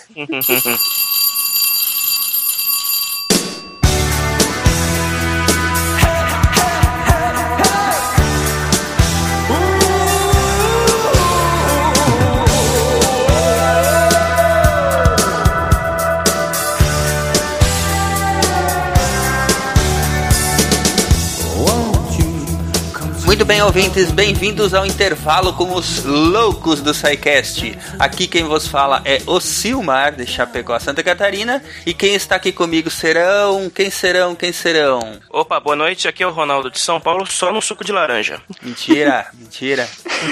Aqui é a estrela de Curitiba e eu não sou maluca, não. Não é maluca? Eu não. Tu, se tu tá aqui, tu é maluca, cara. Droga. Aqui é o Pedro Pérez e eu realmente achei que a gente ia jogar boliche. Ixi. Muito bem, gente. E temos uma surpresa. Hoje quem está aqui conosco é o, o ouvinte Rafael Leite, que foi um dos vencedores da promoção SciCast Easter. E ele está hoje aqui para bater um papinho com a gente. Quer se apresentar aí, Rafael? Boa noite, meu nome é Rafael, sou de São Fidélis, Rio de Janeiro. Estou aqui para participar do programa hoje. É isso aí. Bem-vindo, Rafael. Parabéns, primeiramente, pela sua... Pela sua absurda, né? absurda criatividade e inteligência por chegar no fim daquele desafio, né? Não, Que aquele- é, um pouquinho também, porque desafio, mas na verdade aquele desafio era bem cascudo, viu? Era mesmo. E hoje a gente vai fazer mais umas perguntas pra ver se ele é bom mesmo? Não, não. Como ele soube qual é a segunda lei da termodinâmica, a gente vai pedir a primeira. Isso. Não, faz dele é Wikipédia, não, não conhecia, não. Mas e aí, Rafael, o que, que tu achou da brincadeira? Ah, foi muito divertido. Eu sempre gostei de desafios desse tipo, sim, achei bem legal. Foi divertido e deixou a pessoa nervosa, né, tentando subir, mas foi de bola. Mas tu não desistiu, não, né? É, desistir nunca. Aí, retroceder de nunca render-se jamais. Quanto tempo você demorou mais ou Tem menos? aquela música, né, tente outra vez. Acho que foi um dia e pouco, né, acho que hora- um dia e meio, mais ou menos, acho. Então. Foi sábado Sempre é à mais tarde, difícil pra você. Ah, é a pergunta do quem, quem não, como era quem, onde, quando, né? Isso. Era eu aí. acho que eu, fiquei, eu perguntei as 100 vezes pra descobrir. Qual que era a pergunta completa, ô Silmar, mesmo? Ah, cara, eu vou ter que procurar aqui. Aí você coloca. Ai, meu Deus. Acho que era quem te libertou, é, Ah, sim. quando você foi, foi libertada e onde você está É, agora. na, na- é, na verdade eram as, eram as, a- as três perguntas, né? Que, que a pessoa tinha que inferir, né? Era quem, quando e onde, né? Quem te Isso, libertou. onde que, que é, acabou comigo. E ele que tinha que descobrir quais eram as perguntas, né? Isso, é, exatamente. É, porque achar a resposta, dependendo do. se a pessoa conhecesse a mitologia da Bel, era até fácil. É. Então, não, não vai, não vai descobrir a resposta, vai descobrir a pergunta. Exatamente, era meio que inverter, né, o, o- a brincadeira, né? Em vez Uhum. de você de você saber a, a resposta, você tinha que saber a pergunta. Afinal, na vida, o importante não é saber as respostas, é saber quais as perguntas a se fazer. Já dizia do Vazados isso, né? É, Exatamente. Mas e aí, Rafael, conta pra gente, o que que tu tá achando aí do nosso, da nossa aventura podcastal? Cara, eu acompanho podcast assim há algum tempo, né? Porque eu viajo todo dia pra trabalho aí Aham. sempre escuto Nerdcast, Matando Robôs Gigantes, Rapadura Cast. Aí quando eu vi que tinha um de ciências, eu comecei a acompanhar. Acho que foi no segundo ou terceiro, foi no começo mesmo. Olha aí, Eu acho muito, muito divertido. É sempre bom aprender um pouco também, entendeu? com certeza. Não, a gente tá sempre tentando, né, fazer um, um programa é, ao mesmo tempo divertido e interessante, né? Ah, É, pegar aquelas, aquelas partes da ciência que é, normalmente a gente não dá muita bola, ou que não tá na mídia, ou que na escola a gente queria saber mais de ficar beijando as meninas do que prestar atenção na aula, né? E- e- Trazer- é, exatamente. trazer pesquisador também para apresentar o que ele tá fazendo nos, nos laboratórios. Isso, exatamente. E o pior é que a gente tá, tem descoberto que tem muita, é, muita, muita gente, muitos alunos de segundo grau ouvindo, né? Uhum. E, e com aquela vontade de, ah, será que eu vou ser cientista? Será que eu não vou ser? E o pessoal ali com, com essas entrevistas com os cientistas pode ver, pode ver ao- ao- uma pequena parte do que, que é feito na pesquisa também, né? Sim, com certeza. Ô, Rafael, tem- qual que é o seu episódio favorito até o presente momento? Acho que de robótica eu acho muito interessante, porque eu sou da área de informática, então tudo que Uhum. envolve a tecnologia já me anima, já me agrada mais. E o de do Cosmos, que eu não conhecia Ah, a série, depois que eu vi, baixei, a- eu baixei, baixei não, né? Tô assistindo. Pode falar. Passou na A série- locadora do Paulo Coelho. Isso, é. A série eu não, não acompanhei, porque também eu era novo demais na época, ou nem tinha nascido, não sei. Mas a nova é muito interessante, tô acompanhando. O- Pena que o- não tem HD na, na, na É, geográfica. verdade. É, né? Locador. Aproveitando, Shame on You, Net Geo Brasil. É uma vergonha, realmente é, é, não dá pra entender, cara. Não, não tem explicação lógica pra isso. E o pi- o pior é que o primeiro episódio passou em HD na Fox e depois, não sei por que, parou de passar, né? Na verdade, só tem duas explicações possíveis. Ou pra passar em HD eles teriam que pagar muito, mas muito, mas muito a mais do que eles estão pagando, ou os caras são completamente relapso, entendeu? Ou querem vender o Blu-ray depois, né? Não, mas tá, o Blu-ray já foi anunciado já. É. No- lá fora, aqui no Brasil não. Mas, cara, eu acredito mais na segunda opção. Eles são é, Eu completamente desinteressados em, em dar um tratamento que merece pra uma série dessa. E, e Série a, sé- é, a série, aliás, é, aproveitando, né? Ela está absolutamente linda, deslumbrante do. Cara, putz, não dá pra ficar dando spoiler, né? Mas eu vi o episódio 5 ou 6 Não, foi o, se... foi o 6 ou o 7. Aquele que é das mulheres, das mulheres. É o Ah, 8. ela foi o último cara. As Irmãs Oito? do Sol. Isso. Cara, que coisa linda aquela, aquele episódio, cara. Muito, Muito emocionante, muito bonito. Cara, é, é sensacional, né? Me- O Merecia último um tratamento aqui, realmente. o último que passou nesse último domingo agora foi meio polêmico, mas tá- foi, tava muito legal também. É. Bom, mas É. enfim, se for, procu for pra procurar, todos eles vão ter uma polêmica, né? Ah, sim. Alguém sempre vai ficar de mimimi. É. Só de falar de, de- da teoria de Darwin já, É. já vai ter jeito. Ah, sim. Brincadeira, cara. Eu acho que tá dando. Aliás, eu acho que tá dando mais mimimi hoje do que deu na época do, do Sega, né? É porque o alcance é maior, né, cara? Não, não tinha internet naquela Tem época. isso também, é verdade, verdade, verdade. Demorava muito tempo pro pessoal fazer mimimi lá, eles acabavam desistindo. Né? aí Fazer sozinho em casa. É. É. Mas e, e vem cá, Rafael, tu, tu é, algum programa que tu gostaria de, de ouvir, algum assunto bacana, assim, que você gostaria de ver um programa e, e aí nós ainda não abordamos? Assim, de cabeça, talvez coisas mais na área de programação, história da informática, uma coisa do tipo, mas que é minha área mesmo. Cê- cara, você sentiu o cheiro, né, velho? Mas é brincadeira. não vamos falar só pra ele ficar na expectativa, né? Mas tem, mas tem um já sobre informática engatilhado. Ah, show de bola. Uhum. Muito bem, não vamos dizer sobre o que, que é, mas é, vai ser gravado amanhã. É. Ah, Muito bom. E o que mais? O, o- tu queres dar aí uma. deixar uma mensagem para nossos amigos, é, amigos do pause? Tu é um dos amigos do pause, não? É, eu acompanho pelo ônibus, né? Então, cada hora não dá pra, ouvir- às vezes não dá pra ouvir todo, eu pauso e continuo depois. Né? Tem um monte de aplicativo pra isso É. no celular, então. Pois é. Verdade. Isso aí. Olha aí, o Rafael é mais um amigo do pause, né, cara? Os amigos do pause são uma legião já. É melhor demorar pra ouvir do que, do que ouvir pedaço pequeno, então. É, olha aí. Com certeza. Muito bom. O, enfim, tu queres deixar uma, uma, um alô aí? Pô, manda um abraço pra, pra, minha mãe, pra meu pai, pra você. Um. É, um abraço pro pessoal do Instituto Federal Fluminense, com que eu trabalho, que faz um trabalho muito bom em termos de educação no país. Só isso. Olha aí. Olha aí, muito bom. É, parabenizar vocês pelo programa, que é muito bom, pra vocês continuarem fazendo, que realmente ajuda a divulgar a ciência e diverte também, então estão de parabéns. Ah, muito obrigado. Obrigada. Muito bem. Valeu. Muito obrigado pela participação, Rafael. É, é, foi uma pequena forma que a gente encontrou de ficar mais próximo dos ouvintes, né? E, enfim, se você olha nas redes sociais, quem olhar nas redes sociais vai ver que a gente interage muito com os ouvintes, né? E eu sempre falo que os ouvintes são o nosso tesouro, entendeu? Porque é, é deles que vem a inspiração, é para eles que o programa é feito e é, o retorno que a gente ganha dos ouvintes tem sido espetacular, assim. Então a gente só quer que essa proximidade com todos os ouvintes aumente, né? É Com certeza. Isso. Mas foi muito bom participar também, Muito bom. É, vamos ver se a gente repete, repete essa fórmula aí no futuro. tranquilo. Beleza? O pessoal vai gostar mesmo. É, beleza.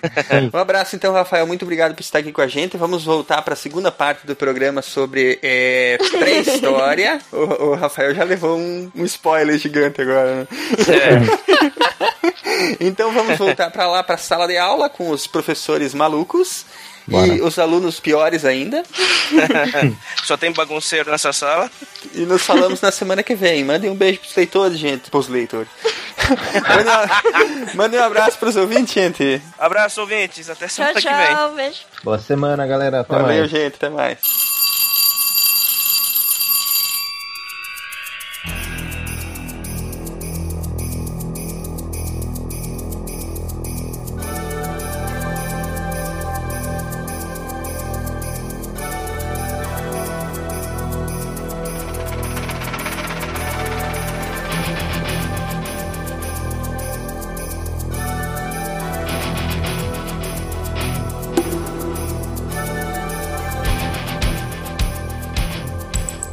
Mas aí, há 2,3 milhões de anos atrás, apareceram os primeiros hominídeos. Opa, opa, não. Na verdade, 6 milhões de anos. 6 milhões de anos? 6 milhões de anos, é. Quando você pega os fósseis mais antigos, o famoso Sahelanthropus chadensis. É, realmente é só nome bom hoje.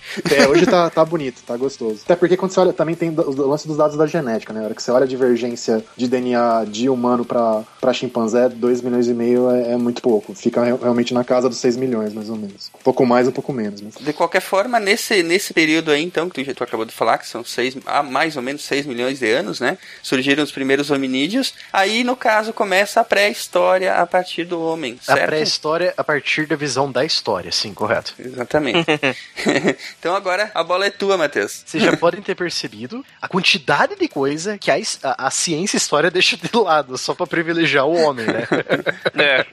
ai, ai. Bom, nós passamos mais de uma hora falando só sobre o período que, que seria a pré-história geológica, né? Então, O que mostra que a gente tá bem focado hoje. Você tá bem foco, foco na cabeça. A ideia é exatamente é, falar um pouco no geral sobre essas duas partes da, da pré-história, né? Porque e, em termos de estudo, elas realmente, que nem tu falou, elas se dividem muito, né? Quem vai estudar a pré-história geológica, lá essas eras é, com fósseis de dinossauros, ou vai estudar os próprios dinossauros e tal, é, normalmente são cientistas diferentes que estudam a, a pré-história do homem, né? Uhum. A formação, todo. É. Sim, é. Sim. Então, daí fica assim. Como vocês podem ter percebido, a história ela privilegia muito a origem do homem, né? A pré-história que a história estuda privilegia muito a origem do homem, então ela deixa de lado muita coisa que a gente já discutiu anteriormente, né? Então aí ela começa com o surgimento dos primeiros hominídeos, que os, os ancestrais do, do homem, né? Aquele o, o famoso elo perdido, né? Que todo mundo fala, ah, porque vamos achar o elo perdido entre o homem e o macaco. Isso era bem famoso, por sinal, na década de 30, fazendo aqueles filmes tipo O elo perdido. é, o Elo Perdido. Tinha, tinha, não tinha um seriado chamado Elo Perdido? Tinha o seriado, mas ele deve ser tipo dos anos, dos anos 60, 70. É, né? por aí. Então era mais ou menos isso. O elo perdido, na verdade, ele já, ele já foi achado geneticamente. Já dá pra saber, que nem tu falou, né, Reinaldo? Olhando a parte genética, aí você consegue saber, voltar até mais ou menos quando que foi que, que se dividiu essas árvores, no caso, evolutivas, né? Ah, não, sim, mas é que o termo elo perdido o pessoal usa mesmo. ah, a ideia que seria, é, seria identificar o ancestral comum é, do, do- da nossa linhagem, da linhagem humana e, e do- dos chimpanzés. Então, esse bicho, entre aspas, nin- ninguém achou e é difícil de, de- de identificar realmente. Se, se algum dia acharem, vai ser, vai ser complicado bater o martelo e dizer, não, esse é o, esse é o bicho, porque ah, provavelmente ele vai ter características é, dos dois, de um, ou, ou até mais primitivas ainda, e é difícil você, realmente é, identificar com, com, com- precisão. Mas a, a ideia é esse ancestral comum mesmo. Então, os primeiros vestígios de hominídeos mesmo, que viriam a se tornar os homo, homo, não o... Ui, não esse tipo de homo, né? Também, por que não? É, que preconceito. É homofobia não, que história é essa? Somos todos homo. Somos todos homens, exatamente. O primeiro que seria, seria os australopithecus, né? Antes dos Australopithecus, tem, tem esse, esse, esse bicho aqui, o nosso amigo Sahelanthropus. Antes, Sahelanthropus é homem do Sahel, né? O Sahel é aquela região um pouco ao sul do, do Saara, que já começa a ficar seco, mas não é tão... Tem, tem o Ororhintugenensis, esse aí tá aí, enfim, desencana. e tem o Ardipithecus, que, é, que é, ganhou o apelido feminino de Ard, né? Seria uma, uma fêmea, que também é, é bem conhecida. Todos esses bichos estão ali entre 6 milhões e 4 milhões e pouco de anos atrás, antes dos Australopithecus ainda. Eles ainda eram protogorilas, né? Pelo que uh, dá, dá pra ver pelas pesquisas, né? É, não, rola controvérsia, rola Ah, controvérsia. sim. Mas a, a maioria ainda acredita que eles eram mais, mais macacos do que o, o humano, né? O ser humano. Mas aquela, aquela imagem que é tão usada quando se vai ilustrar esse período eh, da história aí, do macaco descendo da árvore e finalmente tentando ficar de pé para poder olhar sobre as gramíneas que eram altas, né, naquelas planícies africanas, ela tem muito de verdade nisso ou não? O problema, o problema é que esse, negócio de, de origem do, bi- do bipedalismo, como que a gente virou bípede, tem 50 mil hipóteses e nada muito certo. Que nem essa coisa da, da, da, da- da grama alta e tal. Aham. É, tá, aqui, tá, tá até aqui na nossa pauta, mas é, o que os caras estão vendo é que esses primeiros hom- hominídeos, que aparentemente já eram bípedes, eram bichos que apareceram ainda numa floresta mais ou menos fechada. Então não tinha essa necessidade de se locomover melhor na savana e aí virar bípede pra poder se virar na savana. A, a colonização da savana veio depois. Então o pessoal tem todo tipo de ideia. Ah, não, virou bípede pra poder carregar bebê mais fácil, pra manipular. É complicado. Esse período ainda tá sobre discussão ainda no meio científico. Sim, que nem os caras que descobriram o Sahelanthropus, o, o e o, Ar, e o Ardipithecus, todos esses bichos eles argumentam que esses três já eram bípedes e como você não tem outros primatas bípedes que não usam a nossa linhagem, falar, então é bípede, então é hominídeo. Ponto. Mas a discussão conti- continua, que nem no caso do Sahelanthropus. Eles nunca acharam ah, os membros do bicho, né? nem, nem perna, nem braço. Basicamente só o crânio. Mas ah, o buraco eh, que liga o crânio ao- aos ossos do pescoço, né, chamado foramen magnum, olha que nome bonito, parece nome de, de 38. O foramen magnum ele tá, na, ele tá na posição retinha, que seria de um pescoço como o nosso, e não na posição lateral, que seria de um pescoço de quadrúpede como de um chimpanzé. Então a partir daí os caras falam que seria bípede. Interessante. A posição do pescoço do crânio do gorila é lateral ou é reta? Lateral, lateral. Todo, todo quadrúpede tem que ser lateral, não tem jeito. Entendi. Então, são pesquisas recentes, né? Pelo que eu tô vendo aqui, o que a gente pesquisou aqui, é, o Sahelanthropus ele foi descoberto em 2001 no Chad. Dois, é, é, e, e- e a pesquisa mesmo, o paper na, na científico descrevendo o bicho saiu em 2003. Eu lembro que eu cobri, eu cobri a descoberta, entrevistei os caras, então, quando eu tava no- começando a trabalhar. Então, é bem É, recente. tanto é como a geologia também, tipo, há milhões de anos atrás foi ontem, na história também, cara. Tipo, porra, uma pesquisa assim, em 2013, sobre a origem dos primeiros hominídeos é, nossa, super recente, cara. É, foi ontem mesmo. Essa pesquisa ainda vai ser, tipo, discutida por mais 20 ou 30 anos até ela ser aceita ou não pela comunidade científica. Ah, vai longe, vai longe. Vai Cara, muito longe. tem gente que discute até hoje a... sobre o Australopithecus e ele foi descoberto. A primeira espécie foi descoberta há quase há 90 anos. Pois é, É. pois é. Então, aí a gente vai, é, saindo do Sahelanthropus um pouquinho, a gente vai pro mais conhecido, que a gente, eu pelo menos conheci na escola, quando eu comecei a estudar história no- na quinta série, né? O Australopithecus, a famosa Lucy, né? Então, ele foi encontrado na África, ali na, na África Central, ali quase indo pro, pro sul. Na verdade, a linhagem da Lucy, na verdade, é uma linhagem basicamente etíope. Então é África Oriental, ali, Etiópia, Tanzânia, Quênia. Ah, a do Australopithecus, que é, no caso da Lucy, é Australopithecus afarensis. O Australopithecus africanos, que foi o primeiro do gênero a ser descoberto, esse sim é da África do Sul. Esse é sul-africano mesmo. Então tem diferença importante. Só pra não dizer que é tudo Lucy, tem, tem as diferenças. É, eu, vi- eu falei pra você que é difícil um professor de história dar aula de pré-história. Né, tem seis espécies identificadas até hoje de Australopithecus. Ou, é, quer dizer, tem seis pitecos dif- diferentes que, é, conhecidos até hoje. E nenhuma tuga, olha que desgraça, né? Então, o fóssil que foi encontrado na Etiópia, da Lucy, no caso, né, do Afarensis, é, ele demonstra características que apontam para a hipótese de que os hominídeos começaram a andar muito antes do crescimento do seu cérebro. Sim. Aí, então, aí vem, vem toda aquela discussão de novo, né, que a gente já falou do Afarensis, do, do nome bonito lá de cima, nome bonito número um, que eu esqueci. Sahelanthropus, Sahelanthropus. Sahelanthropus, Sahelanthropus. Então aí vem toda aquela discussão e tal, pelo Sahelanthropus ser uma, um fóssil um pouco mais novo, né? Foi descoberto atualmente. É, mas por muito tempo se considerou que os, os, os Australopithecus foram os primeiros hominídeos, porque foram os primeiros primatas a andarem, a serem bípedes, né? E ao mesmo tempo, um detalhe interessante no caso do Afarensis, acharam até fóssil de, de filhote. E a hora que você olha a anatomia da mão, aí é uma, é uma mão bem adaptada para ainda para escalar, para segurar em galho e tal. Então aparentemente o bicho se revezava de um, de um lugar pro outro. Andava bípede no chão e só que escalava bem de galho em galho usando, usando a- a- as mãos. Engraçado. Os hominídeos, eles vão continuar com essa. A gente vai ver pra frente ali o, o Homo neanderthaliensis, o Homo erectus, o Homo habilis. Eles, eles vão continuar com essa tendência de subir, em, a- subir numa árvore pra escapar de algum inimigo, de um, de um urso, de um, de um leão, né? A gente faz isso até hoje. Ah, eu, eu não sei ele, mas você, mas eu faria. Com o meu É, peso, né? eu não, não me arriscaria a fazer isso, não. Ô, Reinaldo, no caso, as mãos são adaptadas para ainda dar sustentação pro, pro Australopithecus na, nas árvores e tal. Mas os pés, eles já, não é, eles já não eram como dos outros primatas, né? Eles, Não, não. eles já eram, eles já seguiam a nossa a configuração dos nossos pés, com o polegar alinhado. Não exatamente como o nosso, ainda, ainda era um pouco mais aberto do, que- do que o nosso, mas já bem mais, bem menos ah, polegar, tipo opositor no pé do que, do que num chimpanzé, com certeza. Era um pé-pé e não pé-mão, né? É, exatamente, exatamente. As pegadas lá de Laitoli, é, que são as, as pegadas mais antigas de hominídeo, também já mostram isso, um jeitinho de andar bem parecido com o nosso mesmo. Pé curvado e tal. Exato. Então, aí o, o, o, Aus- o Australopithecus afarensis, eu não sei, eu, talvez isso se repita com as outras, as outras espécies, né, de Australopithecus. Eles tinham uma caixa torácica em forma de cone muito parecido com os gorilas. Possivelmente isso por, por eles possuírem um intestino bem maior, que era necessário para digerir a celulose, né, que eles comiam tanto carne quanto eles eram ornívoros, né, no caso. Exatamente. O africanos ele foi encontrado na África do Sul. Ele era mais primitivo que o afarensis. então ele tinha algum, é, o- controvérsia, eu acho. é, sim, sim, tudo que a gente tá falando aqui, tudo ainda, ainda mesmo eles tendo descobertos há, no- há 90 anos essas ossadas, e ainda está se discutindo. A, a ciência trabalha assim, né? Sempre tem a, É. a discussão. A pelvis do, do africanos era mais adaptada do que o afarensis para que diz respeito a deixar ele em- a permitir que ele ficasse em pé.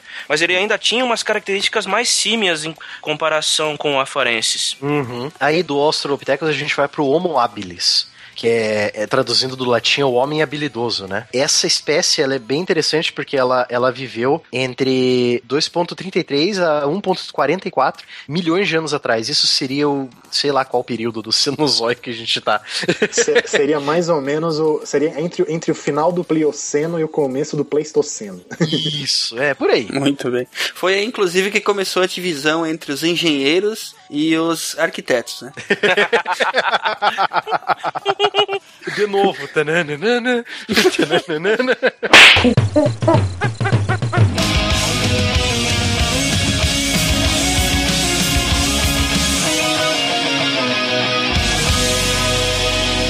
Então, o Homo habilis, obviamente, o homem habilidoso, ele recebe esse nome porque é, foram encontrados vestígios de manipulação de instrumentos.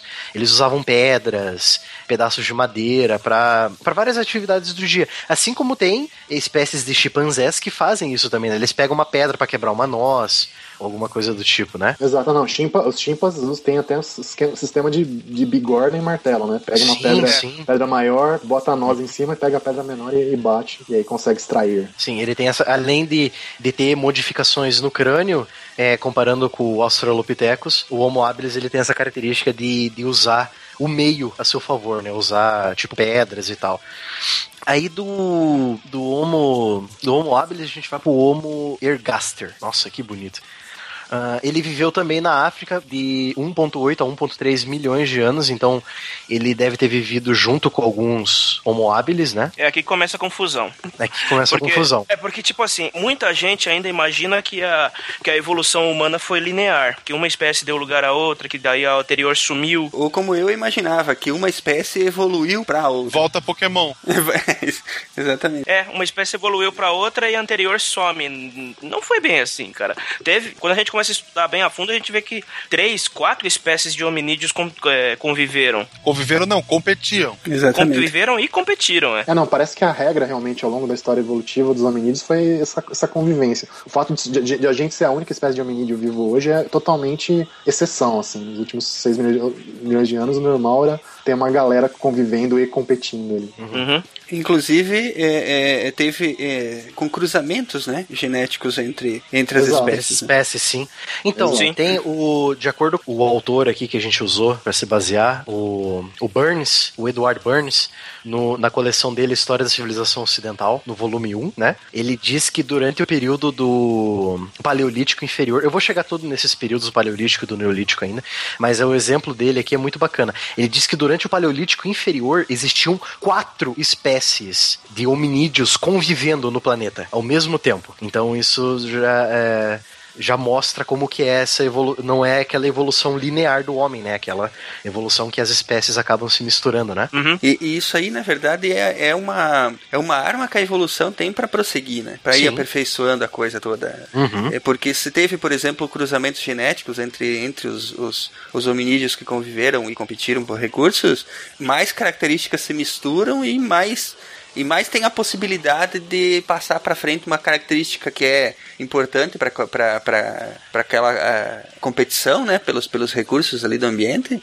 e vão ficando só os que se adaptam melhor, né? Então, o Homo ergaster, ele viveu na África, de 1.8 a 1.3 milhão de anos atrás.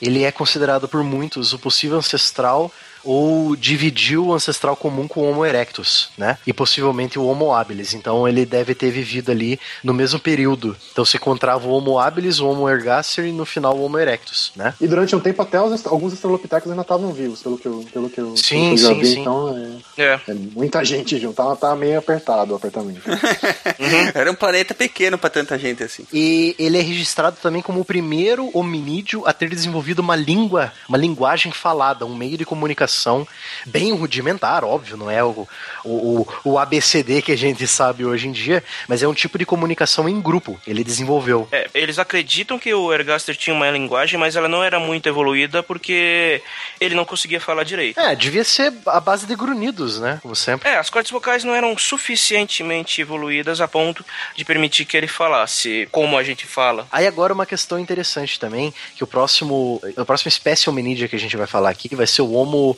heidelbergensis. Que beleza. Uhum. Heidelbergensis, é porque vem de Heidelberg, na, Alema, na Alemanha. Cidade de Heidelberg. E isso, isso é muito interessante. Esse hominídeo é o, pelo que a gente pesquisou, foi um dos primeiros a sair da África, que as ossadas dele são encontradas na África, na Ásia e na Europa. Na Ásia, no caso, é a a Ásia Central, né? Ali o Oriente Médio e tal. Oh, isso é muito interessante, cara. Então aí já, você já começa a ver a expansão dos hominídeos para fora da África, que seria o continente mãe, né? O continente de origem da espécie humana. Isso é muito interessante. Essa, essa grande expansão também é, é característica do, do, Erectus também. O Erectus também se espolhou pra caramba. É, o Homo erectus e o Homo heidelbergensis podem ter vivido no mesmo período de tempo, pode ser uma linha, uma, uma espécie de hominídeo diferente as duas, né? E pelo que eu tô vendo aqui na, nos períodos que elas viveram, eles devem ter convivido juntos também. Eles devem ter se expandido também. O, o Erectus surgiu antes do Heidelbergensis. É, sim, tá sim, certo, sim. tá certo. Eu falei falei ao contrário. É que, é que, o, como o Heidelbergensis ele, ele é bem, digamos assim, frequente na Europa, acredita que ele tenha sido ancestral comum tanto do Homo sapiens quanto o, o homem de Neandertal. Neandertal exatamente. Ah, faz, é, exatamente. faz sentido, faz sentido. Então tá aí, a gente já mostra aí a outra linha, né? Uhum. Um, um, homo, um homo, uma raça hominídea surgindo na Europa e se difundindo, e uma raça hominídea que surgiu na África se difundindo também, né? Então é a procura de comida e tal. Aí vem, vem o Homo erectus, que é, é, as primeiras ossadas são mais antigas que o Homo heidelbergensis, mas eles devem ter convivido juntos também num período de tempo ali. Ele é considerado uma das raças de hominídeos mais antigas a se espalhar pelo globo. Ele se originou na África cerca de 1,8 milhão de anos atrás e se expandiu para a Ásia, da Geórgia atual, do país Geórgia, ali no Cáucaso, ali na Rússia, até a ilha de Java, passando pela China e pela Índia. Então você pode encontrar o Homo erectus, assim, tipo, em quase toda a extensão do velho mundo, cara. É, eles se expandiram de uma, uma forma incrível, assim, sabe? Eles eram extremamente inteligentes, eles foram os primeiros proto-humanos a caçar em forma coordenada e formar pequenas comunidades semelhantes a tribos indígenas de caçadores-coletores modernas. Isso é muito interessante que já dá para começar a citar aquele filme famoso, né, que o meu professor de história no, no ensino médio uhum. usou, né, A Guerra do Fogo. Do Esse filme é muito filme, bom. O filme é muito bacana e é com aquele cara, aquele ator que fez o Hellboy, esqueci o nome dele, cara. Ron Perlman. É, que ele não precisa de muita maquiagem para parecer um Neandertal. Neandertal não, não, não, precisa, zero. Mas isso é interessante porque é, os Neandertais, eles tão, brigam com o Homo erectus pela posse do fogo. Então você já vê nas primeiras cenas do filme um bando de, de Homo erectus que eles são retratados como aquelas pessoas vestidas de macacos do planeta dos macacos. É. eles invadindo um acampamento Neandertal, que óbvio que é de uma caverna, né? E eles uhum. já usam certa vestimenta, peles por cima do corpo, né? Eles atacando e brigando e tal, tudo pela posse do fogo, né? Muito é. interessante, já dá pra começar a citar esse filme aí. Foi o Homo erectus que, que descobriu o fogo, no caso, né? O, o, o problema é o seguinte, a, a, evidência mais antiga de, de fogo, que curiosamente é, é de Israel, tem 800 mil hum. anos, não tá associada a fóssil nenhum. Então os caras não? são obrigados a meio que... Não, você tem a, a, os, a, os, restos de, de, fogueira muito provavelmente construídos artificialmente, mas você não tem fóssil humano associado ao negócio. Então você não tem como dizer quem foi o desgraçado que botou fogo ali. Que droga! O cara botou uma, uma fogueira e foi embora. Uh, acendeu uma fogueira e foi embora. Não, ele, não, ele, apre, ele aprendeu a não morrer queimado já naquele é. dia. É. Então a gente pode dizer que. É, qual foi o ano, Reinaldo, que você falou? 800 mil anos, cara. Então, aí se você avalia aí 800 mil anos, a gente vê quais espécies que tinha. É, poderia ser Erectus ou Heidelbergensis, basicamente. Né? É, então possivelmente foi o Heidelbergensis que também se expandiu para a Ásia Oriental, para Ásia Ocidental, né? No caso, a Turquia ali, o Levante uhum. e a, o meio da Ásia, né? E o Erectus. Então, possivelmente qualquer uma dessas duas raças que eram inteligentes, eles sabiam manipular o seu meio já, elas podiam ter, ter inventado, não, podiam ter cultivado o fogo, né? Descoberto, né? Como produzir fogo. Não, produzir fogo eu acho que já seria coisa do Homo sapiens mesmo. Não, acho que mesmo produzir, acho que mesmo produzir também não, não estaria fora da, Uh, não estaria fora das possibilidades, não. Até porque, acho que em, em outros sítios de Heidelbergenses, aí você tem, acho que, é, associação entre o fóssil e a fogueira é, controlada. Tá? Então, não estaria fora, não. E outra coisa interessante, já até agora, o que a gente viu sobre os hominídeos, é que a partir do Homo habilis, eles já começam a se organizar em bandos. Então eles caçam em bandos, eles vivem em bandos, eles começam a formar comunidades primitivas, como os próprios chimpanzés e os gorilas fazem hoje. Eles vivem em comunidade, né? É, eu imagino que mesmo, desde o começo da linhagem não, não, não existe primata é, não social, né? O mais próximo que você chega é orangotango ou, ou gibão, que às vezes vive, vive em casal ou vive solitário. Sim, sim. No sim, geral, sim. o primata é sempre muito social, né? Então acho que essa vida social intensa sempre, sempre teve. Sempre seguiu a espécie. aham. Exato. É. Então, aí do Homo erectus, a gente. Eu não vou falar do Homo sapiens agora, vou deixar ele por último, né? Que tá aqui na ordem da, da pauta. Eu vou falar do Homem de Neandertal, né? O Homem de Neandertal, ele é bem interessante porque ele conviveu ao mesmo tempo que o Homo sapiens, que é o. Na, na Europa, ele foi conhecido como Homem de Cro-Magnon, que daqui a pouco eu falo um pouquinho dele. E o Neandertal, ele é muito interessante porque ele, é, ele foi uma espécie de hominídeo totalmente voltada para sobreviver a uma Europa glacial, que eles ainda estavam na, na- no final da, da última era do gelo, né? Então eles, já, é, eles têm narinas maiores para poder respirar melhor no ar frio. Então, eles são mais baixos. Acho que o, o homem de Neandertal a média de altura entre os machos não passava entre de 1,62m, sabe? Eles eram mais atarracados, né? Eles eram mais atarracados para poder sobreviver ao frio. Muitos, muitos estudiosos acreditam nisso. É, eles eram inteligentes, viviam em grupos, viviam em cavernas. Se eu não me engano, eu acho que eles não faziam pinturas rupestres ainda. Acho que isso é uma coisa do, dos sapiens mesmo. Tem os indícios é, de adorno corporal, por exemplo, é, colares, esse tipo de Sim. coisa. Sim, que tem sim. gente que discute se foi a culturação de Neandertal por sapiens ou não. Se os Teriam começado a fazer isso depois que eles viram os sapiens fazer. É, tem um debate Tem uma grande sobre discussão sobre intercâmbio cultural entre as duas espécies. Exatamente, exatamente. E uma coisa muito interessante também, o homem de Neandertal enterrava os seus mortos. Mas tem alguma ideia do porquê que eles faziam isso? Não. Pra não feder. Provavelmente, né? Tem gente que acha, tem gente que acha que era simplesmente isso, tem gente que acha que já é indício de, de crença em algum tipo de vida após a morte, essas coisas. É, também é difícil. É, Muitos sociólogos e antropólogos, quando eles analisam essa situação, eles acreditam que isso já é o começo de um misticismo, de eles considerarem algo além do mundo deles, entendeu? Isso é uma coisa muito interessante. Então há indícios de corpos de neandertais enterrados propositalmente, né? é, com os braços cruzados e tal, tudo aquela coisa. É, isso é muito interessante da- da- do homem de Neandertal. Fazia também ferramentas, isso já era.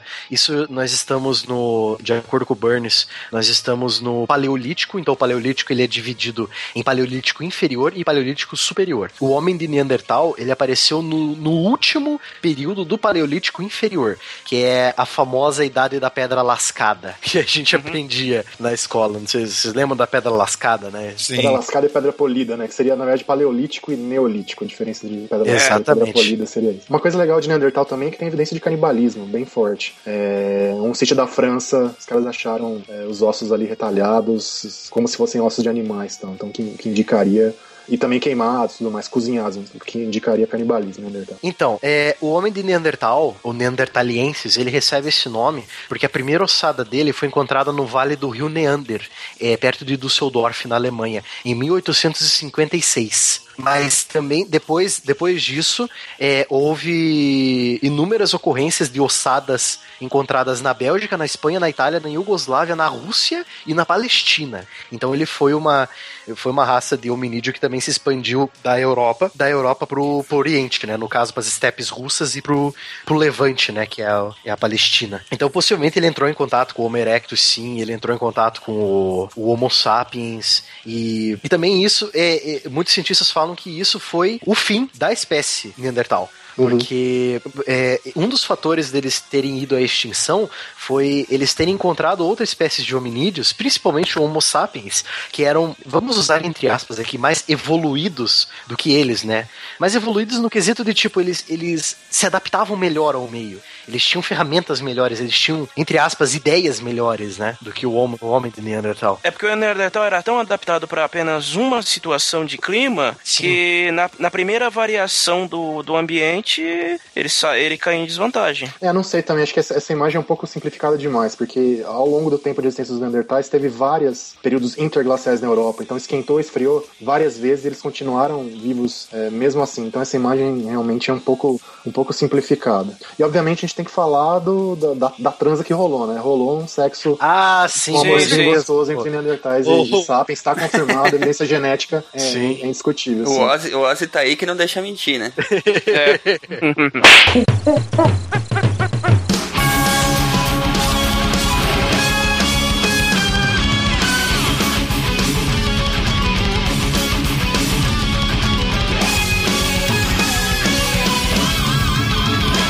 O próprio filme A Era do Fogo mostra isso. Mostra que. A Era do Fogo, não, desculpe. A, Guerra, a Guerra do, do, Fogo. Guerra do Fogo. É, o, os três Neandertais que sobreviveram lá, a tribo deles, né, que sobreviveu ao ataque dos Erectus, mandou. O, o, três Neandertais foram buscar fogo, né? Porque eles. Uhum. Até aquela época, eles. Eu acho que o Neandertal. A época que o filme foi feito, que eu acho que foi a década de. Final da década de 70 e início da de 80. Eles acreditavam que o Neandertal ele não fazia o fogo, ele buscava o fogo, né? Tipo, ah, dava uma chuva pesada, um raio, pá, tacava fogo numa madeira velha e eles pegavam fogo para eles, né? Uhum. É, aí eles vão, é, é, esbarram com várias criaturas da época e tal, esbarram com outras tribos de, mais selvagens de Homo erectus, que também nesse filme, Reinaldo, você falou do canibalismo, esse filme mostra algumas tribos de Homo erectus canibalismo mesmo. Ah, que bacana, eu não, eu não assisti o filme, preciso assistir qualquer hora. Não assisti, então eu vou, dar um, eu vou dar uns spoilers tenebroso aqui, cara, você quer? ah, eu não ligo, eu sou o tipo do cara que olha, pega o livro e a primeira coisa que faz é olhar a última página. spoiler. também não. Spoiler de Game of Thrones não me afeta também. Continuo assistindo de qualquer jeito. então, o próprio filme, A Guerra do Fogo, esses três Neandertais, eles esbarram com um grupo de Homo erectus, eu acredito que sejam Homo erectus, em volta de um fogo, né, em volta de uma grande fogueira, e eles estão com dois Homo sapiens capturados, é, uma mulher e um cara, e o cara tá sem braço.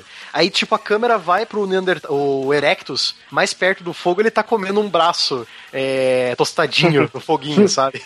Isso é muito, é uma cena muito interessante. Aí os, os, é óbvio que os Neandertais veem o fogo, eles querem pegar o fogo, aí eles esperam até de manhã para eles é, despistarem os Erectus e pegar, mas aí, tipo, tem toda aquela trama do filme e tal, aí o fogo apaga, eles não têm fogo, aí eles, a, a mulherzinha Homo sapiens começa a seguir eles e tal. Então já começa a ver, o filme mostra essa interação entre Neandertal e Sapiens. É uma coisa muito interessante. Uhum. Bacana. Tem uma hum. cena que o, o líder da tribo dos Sapiens é, oferece as mulheres do, deles para os Neandertais. Aí tem um dos Neandertais que ele é capturado, não, ele é levado pro meio da, da aldeia dos Sapiens, né?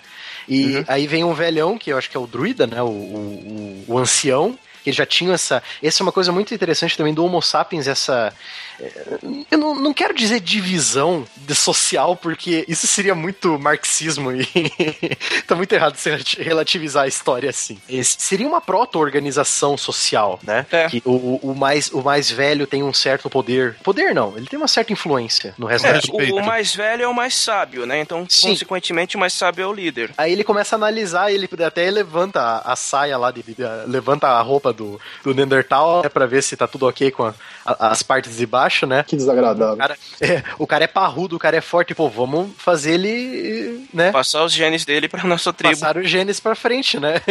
Isso é muito interessante também. Então, aí com o Neandertal, ele marca o fim da era do Paleolítico inferior.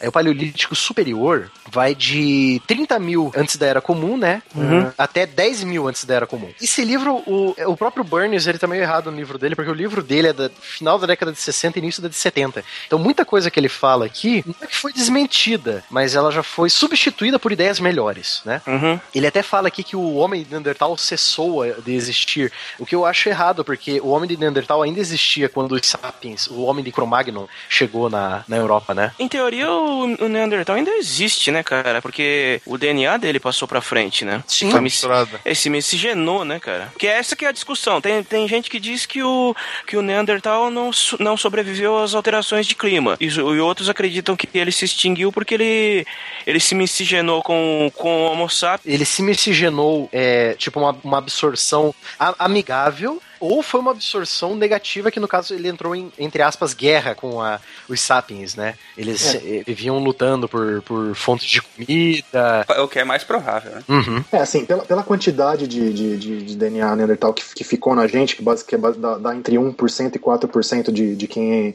é, uhum. não africano, né? Europeus, asiáticos é. e, e, nativos uhum. americanos, é, é, é pouco para ter sido uma, uma miscigenação em massa. Provavelmente foi uma miscigenação de, de, de nível mais, mais modesto mais baixo, e a maioria dos caras realmente foi pro saco. Senão, senão a contribuição genética teria sido bem maior, eu imagino. Aí do, do Neandertal a gente já vai fazer essa ligação pro Paleolítico Superior, que é quando surge os primeiros Homo sapiens na cena, né?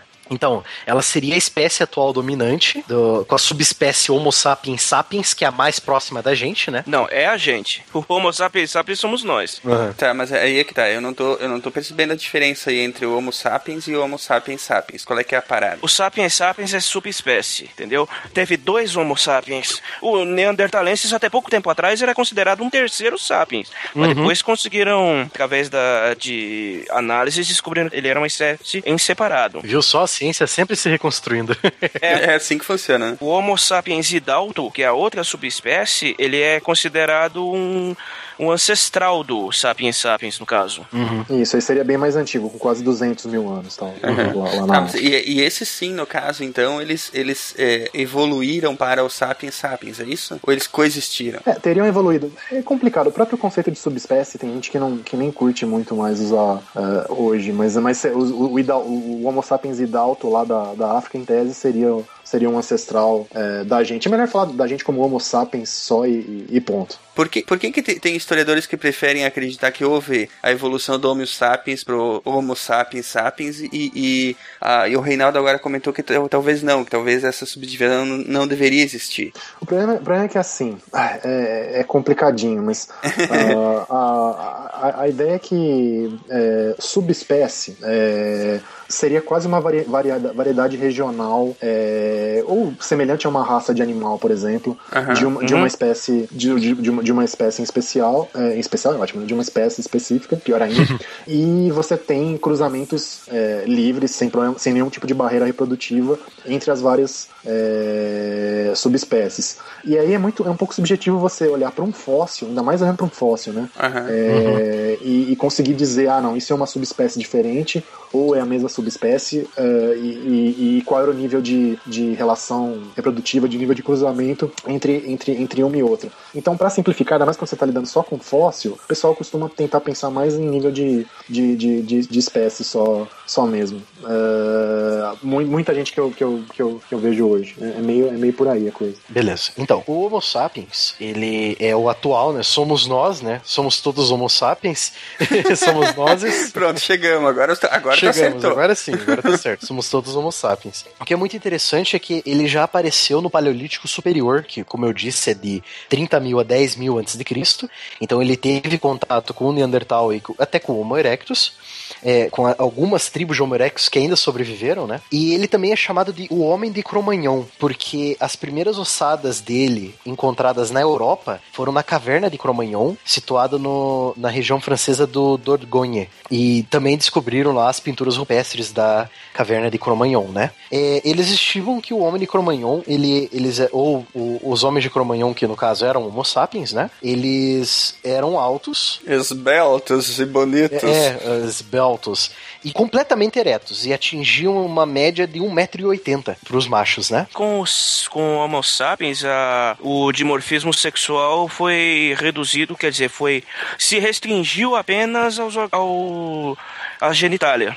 Uhum. Porque outras espécies, a, a, tanto o Neandertal como algumas mais antigas, as fêmeas eram menores, entendeu? Com o Homo sapiens já não, com, não ocorreu mais isso. É, o Homo sapiens na verdade até tem, mas é, mas é bem sutil, né? Acho que a média em termos de, de peso, em média, tudo, as mulheres são, são 15% menos pesadas que, o, que os homens, mas, uhum. mas, mas perto de, de maioria dos primatas é bem pouquinho. É bem pouquinho. Uhum. É. Então, o, o, Homo sapiens, nesse caso o homem de Cro-Magnon, né, que a gente está analisando, o Homo sapiens que foi para a Europa, ele trouxe toda uma nova, é, uma nova constituição de utensílios. É muito interessante o que eles acharam na caverna de Cromagnon. Eles acharam agulhas de ossos, eles acharam anzóis, uhum. arpões. E o principal de todos, eles acharam um lança-dardos. Isso é uma coisa bem interessante. Por sinal, Reinaldo, veja o filme a, Guerra do, a Guerra do Fogo, que ele mostra esse lança-dardos. Ah, acho que eu esse lança-dardos que, é. que, você fala é o quê? Uma zarabatana? Essa encaixa a, a, a, lança no negócio, ele, ele te, te, te, ajuda a dar um impulso. É quase uma alavanca. Tá? Hum. Ela vai muito mais longe do que se você lançar com a mão, entendeu? Isso, é uma, eu, isso é uma tecnologia revolucionária pro. A Guerra do Fogo mostra isso. Tipo, quando tá, tá os três Neandertais e a, a, a moça lá, a mulher, a mulher sapiens. sapiens ela dá, eles estão saindo da tribo e eles são emboscados por Homo erectus. Não, não. Hum. Por outros Homo neandertais, eles estão voltando pra, pra tribo, né? Eles são emboscados por três neandertais, eles vão para longe, aí eles, ele, o, os neandertais inimigos lançam, lançam as lanças, olha que legal. Eles lançam as lanças com as mãos, elas não alcançam. Aí a mulher, eles pegam o equipamento que eles trouxeram lá da aldeia, eles tacam a lança muito mais longe, cara. É muito. É, é um... E os, os Neandertais inimigos, eles ficam assim, o que está acontecendo, sabe? Tipo aquela cara é. de, de, dúvida. Então, o homem de Cro-Magnon, ou no caso, nós, os Homo sapiens, é, eles trouxeram toda uma inovação na, na nos utensílios e nas ferramentas. É, que isso também pode ter proporcionado aquela que a gente falou, essa junção dos Neandertais com os Sapiens, né? Ou do, do, do, como vocês podem ter visto do, do lançadardo, né? É, a superioridade é, em armamento que uma tribo tinha em relação à outra. Então, tipo, enquanto os Neandertais tacavam ali as lanças de madeira deles de madeira pontuda, né? A, a 50, 60 metros, os, os sapiens tacavam a 100 metros, né? É, eram, eram os arqueiros franceses contra os arqueiros ingleses. É, mais é. ou menos isso. os, os, franceses sendo os neandertais, mais ou menos por aí. Então, com toda essa inovação do homem de Cro-Magnon, a gente vai pro período neolítico, que é aí que começa a ficar maneira a coisa, é aí que os historiadores começam a ficar animados em estudar a pré-história. o período neolítico, ele é o famoso período da pedra polida, né? Uhum. Então, então, em vez de você fazer os, as suas pontas de lança e instrumentos, machadinhas de mão e tal, com a pedra lascada, você dá uma polida nela. Você usa o atrito para fazer a, a, ela um, um, pouco mais detalhada, entendeu? Ou até afiado, né? Sim, sim, pô, as facas e tal. É, facas de osso, facas de, é, de pedra e tal. Aí já começa todo aquele movimento para originar as primeiras civilizações. Isso que é interessante, essa passagem do Neolítico para as primeiras civilizações. Em muitas áreas, áreas, o período do Neolítico varia muito. Varia quando inicia e varia quando acaba. Quer ver, por exemplo? Deixa eu pegar um exemplo que o próprio Edward Burns dá aqui. É, é muito difícil você datar uma, uma data geral. É impossível datar uma data geral. Isso fala. Fixar uma data, né? Fixar uma data geral para todas as regiões. Então, o, por exemplo, o período do Neolítico com certeza não se estabeleceu propriamente na Europa antes do ano 3000 a.C. Então, tipo, até o ano 3000 a.C., ainda havia muitas tribos de Cro-Magnon, né, de Homo sapiens, que ainda usavam a pedra lascada e não a polida. Eles eram avançados, mas tinha, já tinha tribos de Homo sapiens mais avançados que eles, entendeu? 3 mil antes de Cristo já tinha algumas civilizações grandes já, hein? Sim, por exemplo, aí que entra. Egito. Isso, é, isso na Europa. No Egito, uhum. o período da pedra polida surgiu há mais ou menos 5 mil antes de Cristo. É, então. Se você pega o Levante, aí tem é, até 10 10 mil antes de Cristo já está praticamente no neolítico.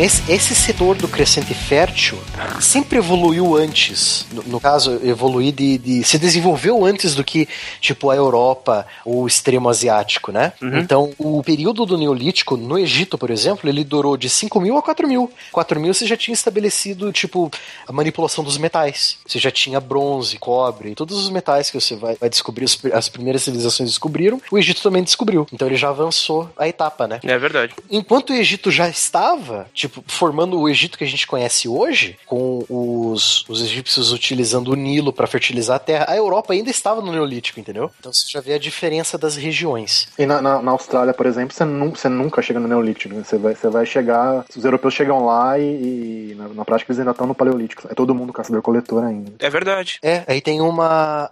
A própria citação do Burns fala isso, Reinaldo. É bem interessante. Ele fala, é, ele fala assim: ó, os nativos de algumas ilhas do Pacífico, das regiões árticas, da América e das selvas do Brasil ainda se acham na frase da cultura neolítica. É verdade, os Yanomamis são estão no Paleolítico ainda. É, não, seria, seria neolítico porque eles também cultivam. É, esse, o lance, o lance é, os, os Yanomamis sim, mas tem, tem outras tribos que são caçadores-coletores mesmo da Amazônia, que aí, aí seria paleolítico mesmo. Não, esses são os indígenas, tipo, na chegada dos portugueses. Eles cultivavam a mandioca e tal, né? Exceto em algum, uh, alguns costumes que eles adquiriram com os exploradores e missionários, posteriormente, Ah, sim, né? Verdade. É, mas aí já não conta mais, né? Se teve influência externa. Aí já é tapetão, aí já é tapetão.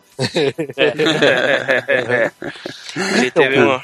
Queimou Bom, e aí, como é que nós avançamos dessa, dessa fase? Então, até esquecemos de falar, né? A expansão do Homo sapiens, né? A gente pode falar um pouco da expansão. Afinal de contas, a gente só, só tá falando de África, Ásia e Europa, né? Como é que o dito cujo do Homo sapiens foi chegar aqui, né? Na, na- nas Américas?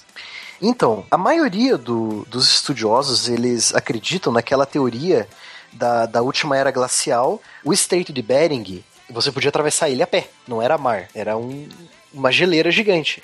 É, é muito interessante essa expansão. Lógico que não foi na hora, né? Levou alguns mil anos para eles chegarem até as Américas. Então eles atravessaram os Homo sapiens, os primeiros Homo sapiens que chegaram às Américas, atravessaram o Estreito de Bering, que é aquela lá que une a, une a Rússia ao Alasca, né? E assim eles foram descendo até o as Américas. Mas eu acho que isso não. eh, Há, há alguns estudiosos que também afirmam que já existiam algumas raças de, de hominídeos aqui no continente, né? Que os, os Homo sapiens acabaram entrando em contato. Uma delas, por sinal, é a raça da Luzia, né? Ah, não, mas a Luzia, a Luzia era sapiens também, cara. Com traços negroides? Então, a, a ideia é a seguinte: o principal cara que estuda, que estuda a Luzia e os, e os outros membros da raça dela, que é o Walter Neves da USP, ele propõe que os primeiros caras a cruzar o Estreito de Bering tinham essa- ainda, ainda essa morfologia mais africana, que seria a morfologia dos povos do Pacífico, da, da- principalmente da, da Austrália e da Nova Guiné. Então eles che- chegaram aqui primeiro e depois é que apareceu, ah, os- apareceram os traços mongoloides, né, esses traços asiáticos mais clássicos, e uma segunda onda também de sapiens teria vindo, vindo para cá. Então é todo mundo sapiens. Ah, então foi, foi uma, uma onda. Duas ondas. É aquela teoria da- das balsas da Polinésia, que eles poderiam ter vindo da Polinésia. Bem. Olha, pouquíssima gente acredita hoje em dia. Bem, bem pouca gente mesmo. Ah, é? Uhum. Mas poderia até ser possível, porque se eles ocuparam boa parte da Polinésia até a Papua Nova Guiné, chegaram até a Ilha de Páscoa, dali pra chegar até a costa do Chile, Não, mas seria uma, teria que ser uma coisa posterior, por exemplo, porque a ocupação da Polinésia ela é bem mais recente, ela aconteceu nos últimos 2 mil, 3 mil anos. É, e a, No- a Nova Guiné é mais antiga, mas a Nova Guiné estava ligada ah, ao, resto, ao resto da Ásia por, por terra, no final da Era do Gelo. Então, Ah, pior que é verdade. A, a ilha de Sumatra e a ilha de Java, aqui no, no mapa que eu tenho na. Por sinal, esse guia aqui é muito interessante, pessoal. Se puderem ver, é o Guia Ilustrado Zaar História Mundial, organizado pelo Philip Parker. Ele é muito bacana.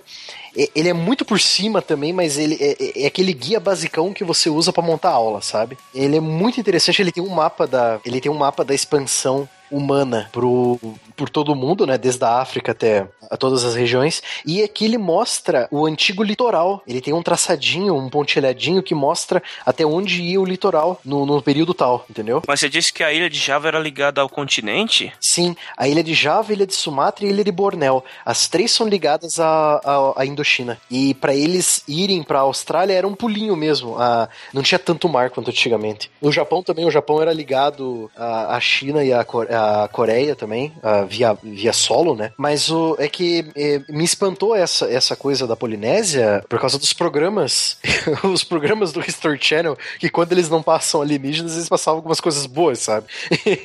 E, e, porra, me pareceu muito plausível essa expansão marítima dos polinésios, cara. não, é, é possível. É- é- po- poderia ter acontecido de fato, mas, mas evidência dura de que realmente aconteceu tem, tem pouca, por enquanto. Pode ser que apareça no futuro. Então, a maioria dos cientistas acredita que houve várias ondas pelo Estreito de Bering ainda solidificado, e a primeira onda ainda tinha traços negroides. Isso, isso. So- Basicamente, os, os índios seriam todos siberianos de, de uma de, de origem de, de uma das ondas, de alguma das ondas ou de várias ondas misturadas. né? É, porque os traços são similares. É, porque no- o fóssil da, da Luzia ela tem cerca de 15 mil anos, não é isso? Assim, tem as duas datas, calibrada e não calibrada. Mas a data que a gente costuma usar mais é 11.500 anos. 11.500 Entendi. anos. Só que tem registros de que na, na região da Pedra Furada de quase 50 mil, né? Então, é, o trabalho da Nied também é muito, muito ah, pouco aceito fora do Brasil. Assim, ela, ela, ela é- é uma arqueóloga muito boa.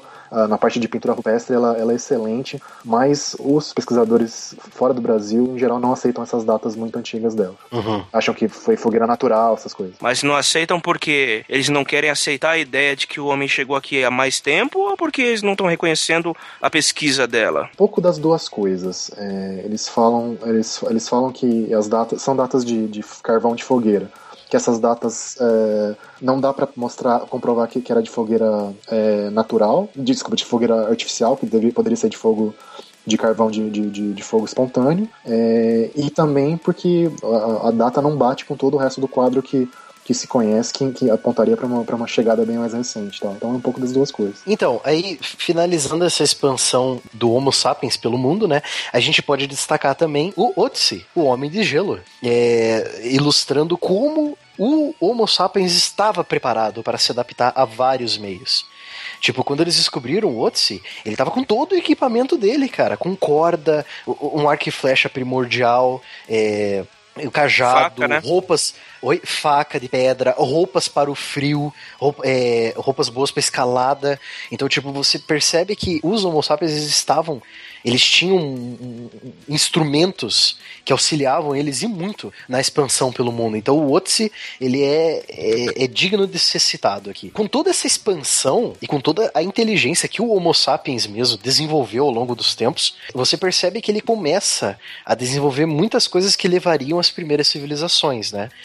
Entre as três que estão aqui é a, agricultura, a agropecuária, no caso, né? Que eles desenvolvem tanto a agricultura quanto a domesticação de animais que né, tipo, o primeiro, o primeiro animal que eles acreditam que o, que o humano domesticou foram os lobos que se transformaram nos cachorros, né? De atualmente. Então, aí fora todos os utensílios, eles também, tipo, faziam uh, as pequenas aldeias, né? As cabanas já, eles já, já tinham saído da caverna para poder ir pra lugares para melhor plantio da, das primeiras sementes, os primeiros grãos que eles encontraram. Aí que a gente volta para a evolução das plantas, que quase é, é, é ignorado, né? A gente mais se concentra na evolução dos seres vivos, do, dos animais do que das plantas, né?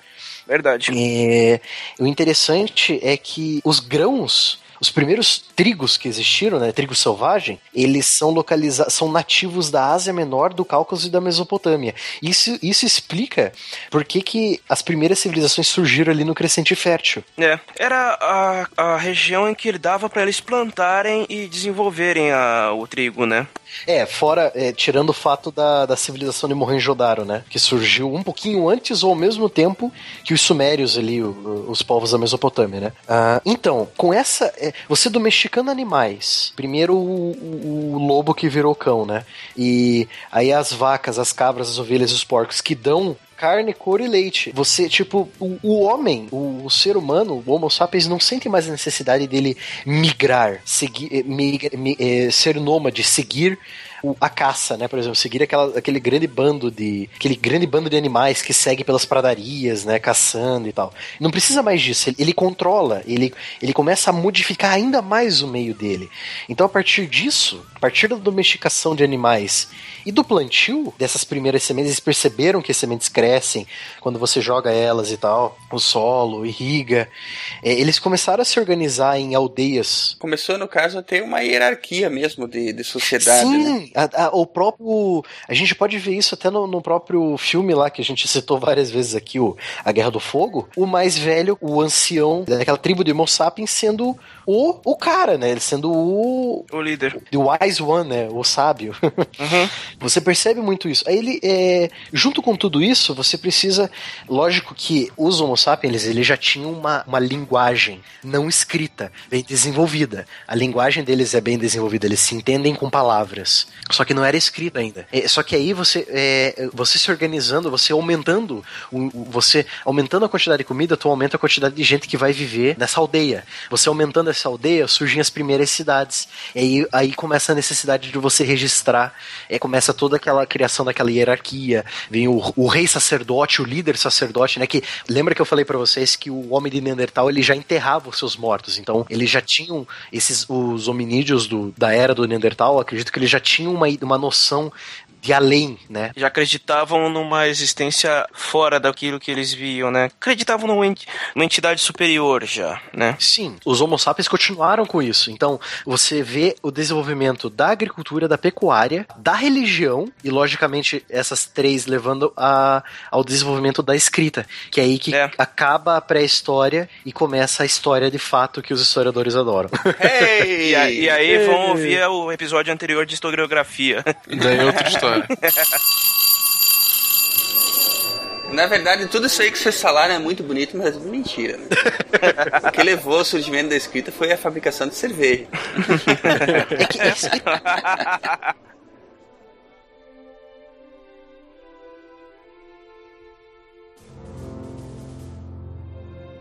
Se a ciência não for divertida, então alguma coisa é errada. Tem que ser divertida, a coisa mais divertida que tem é a ciência.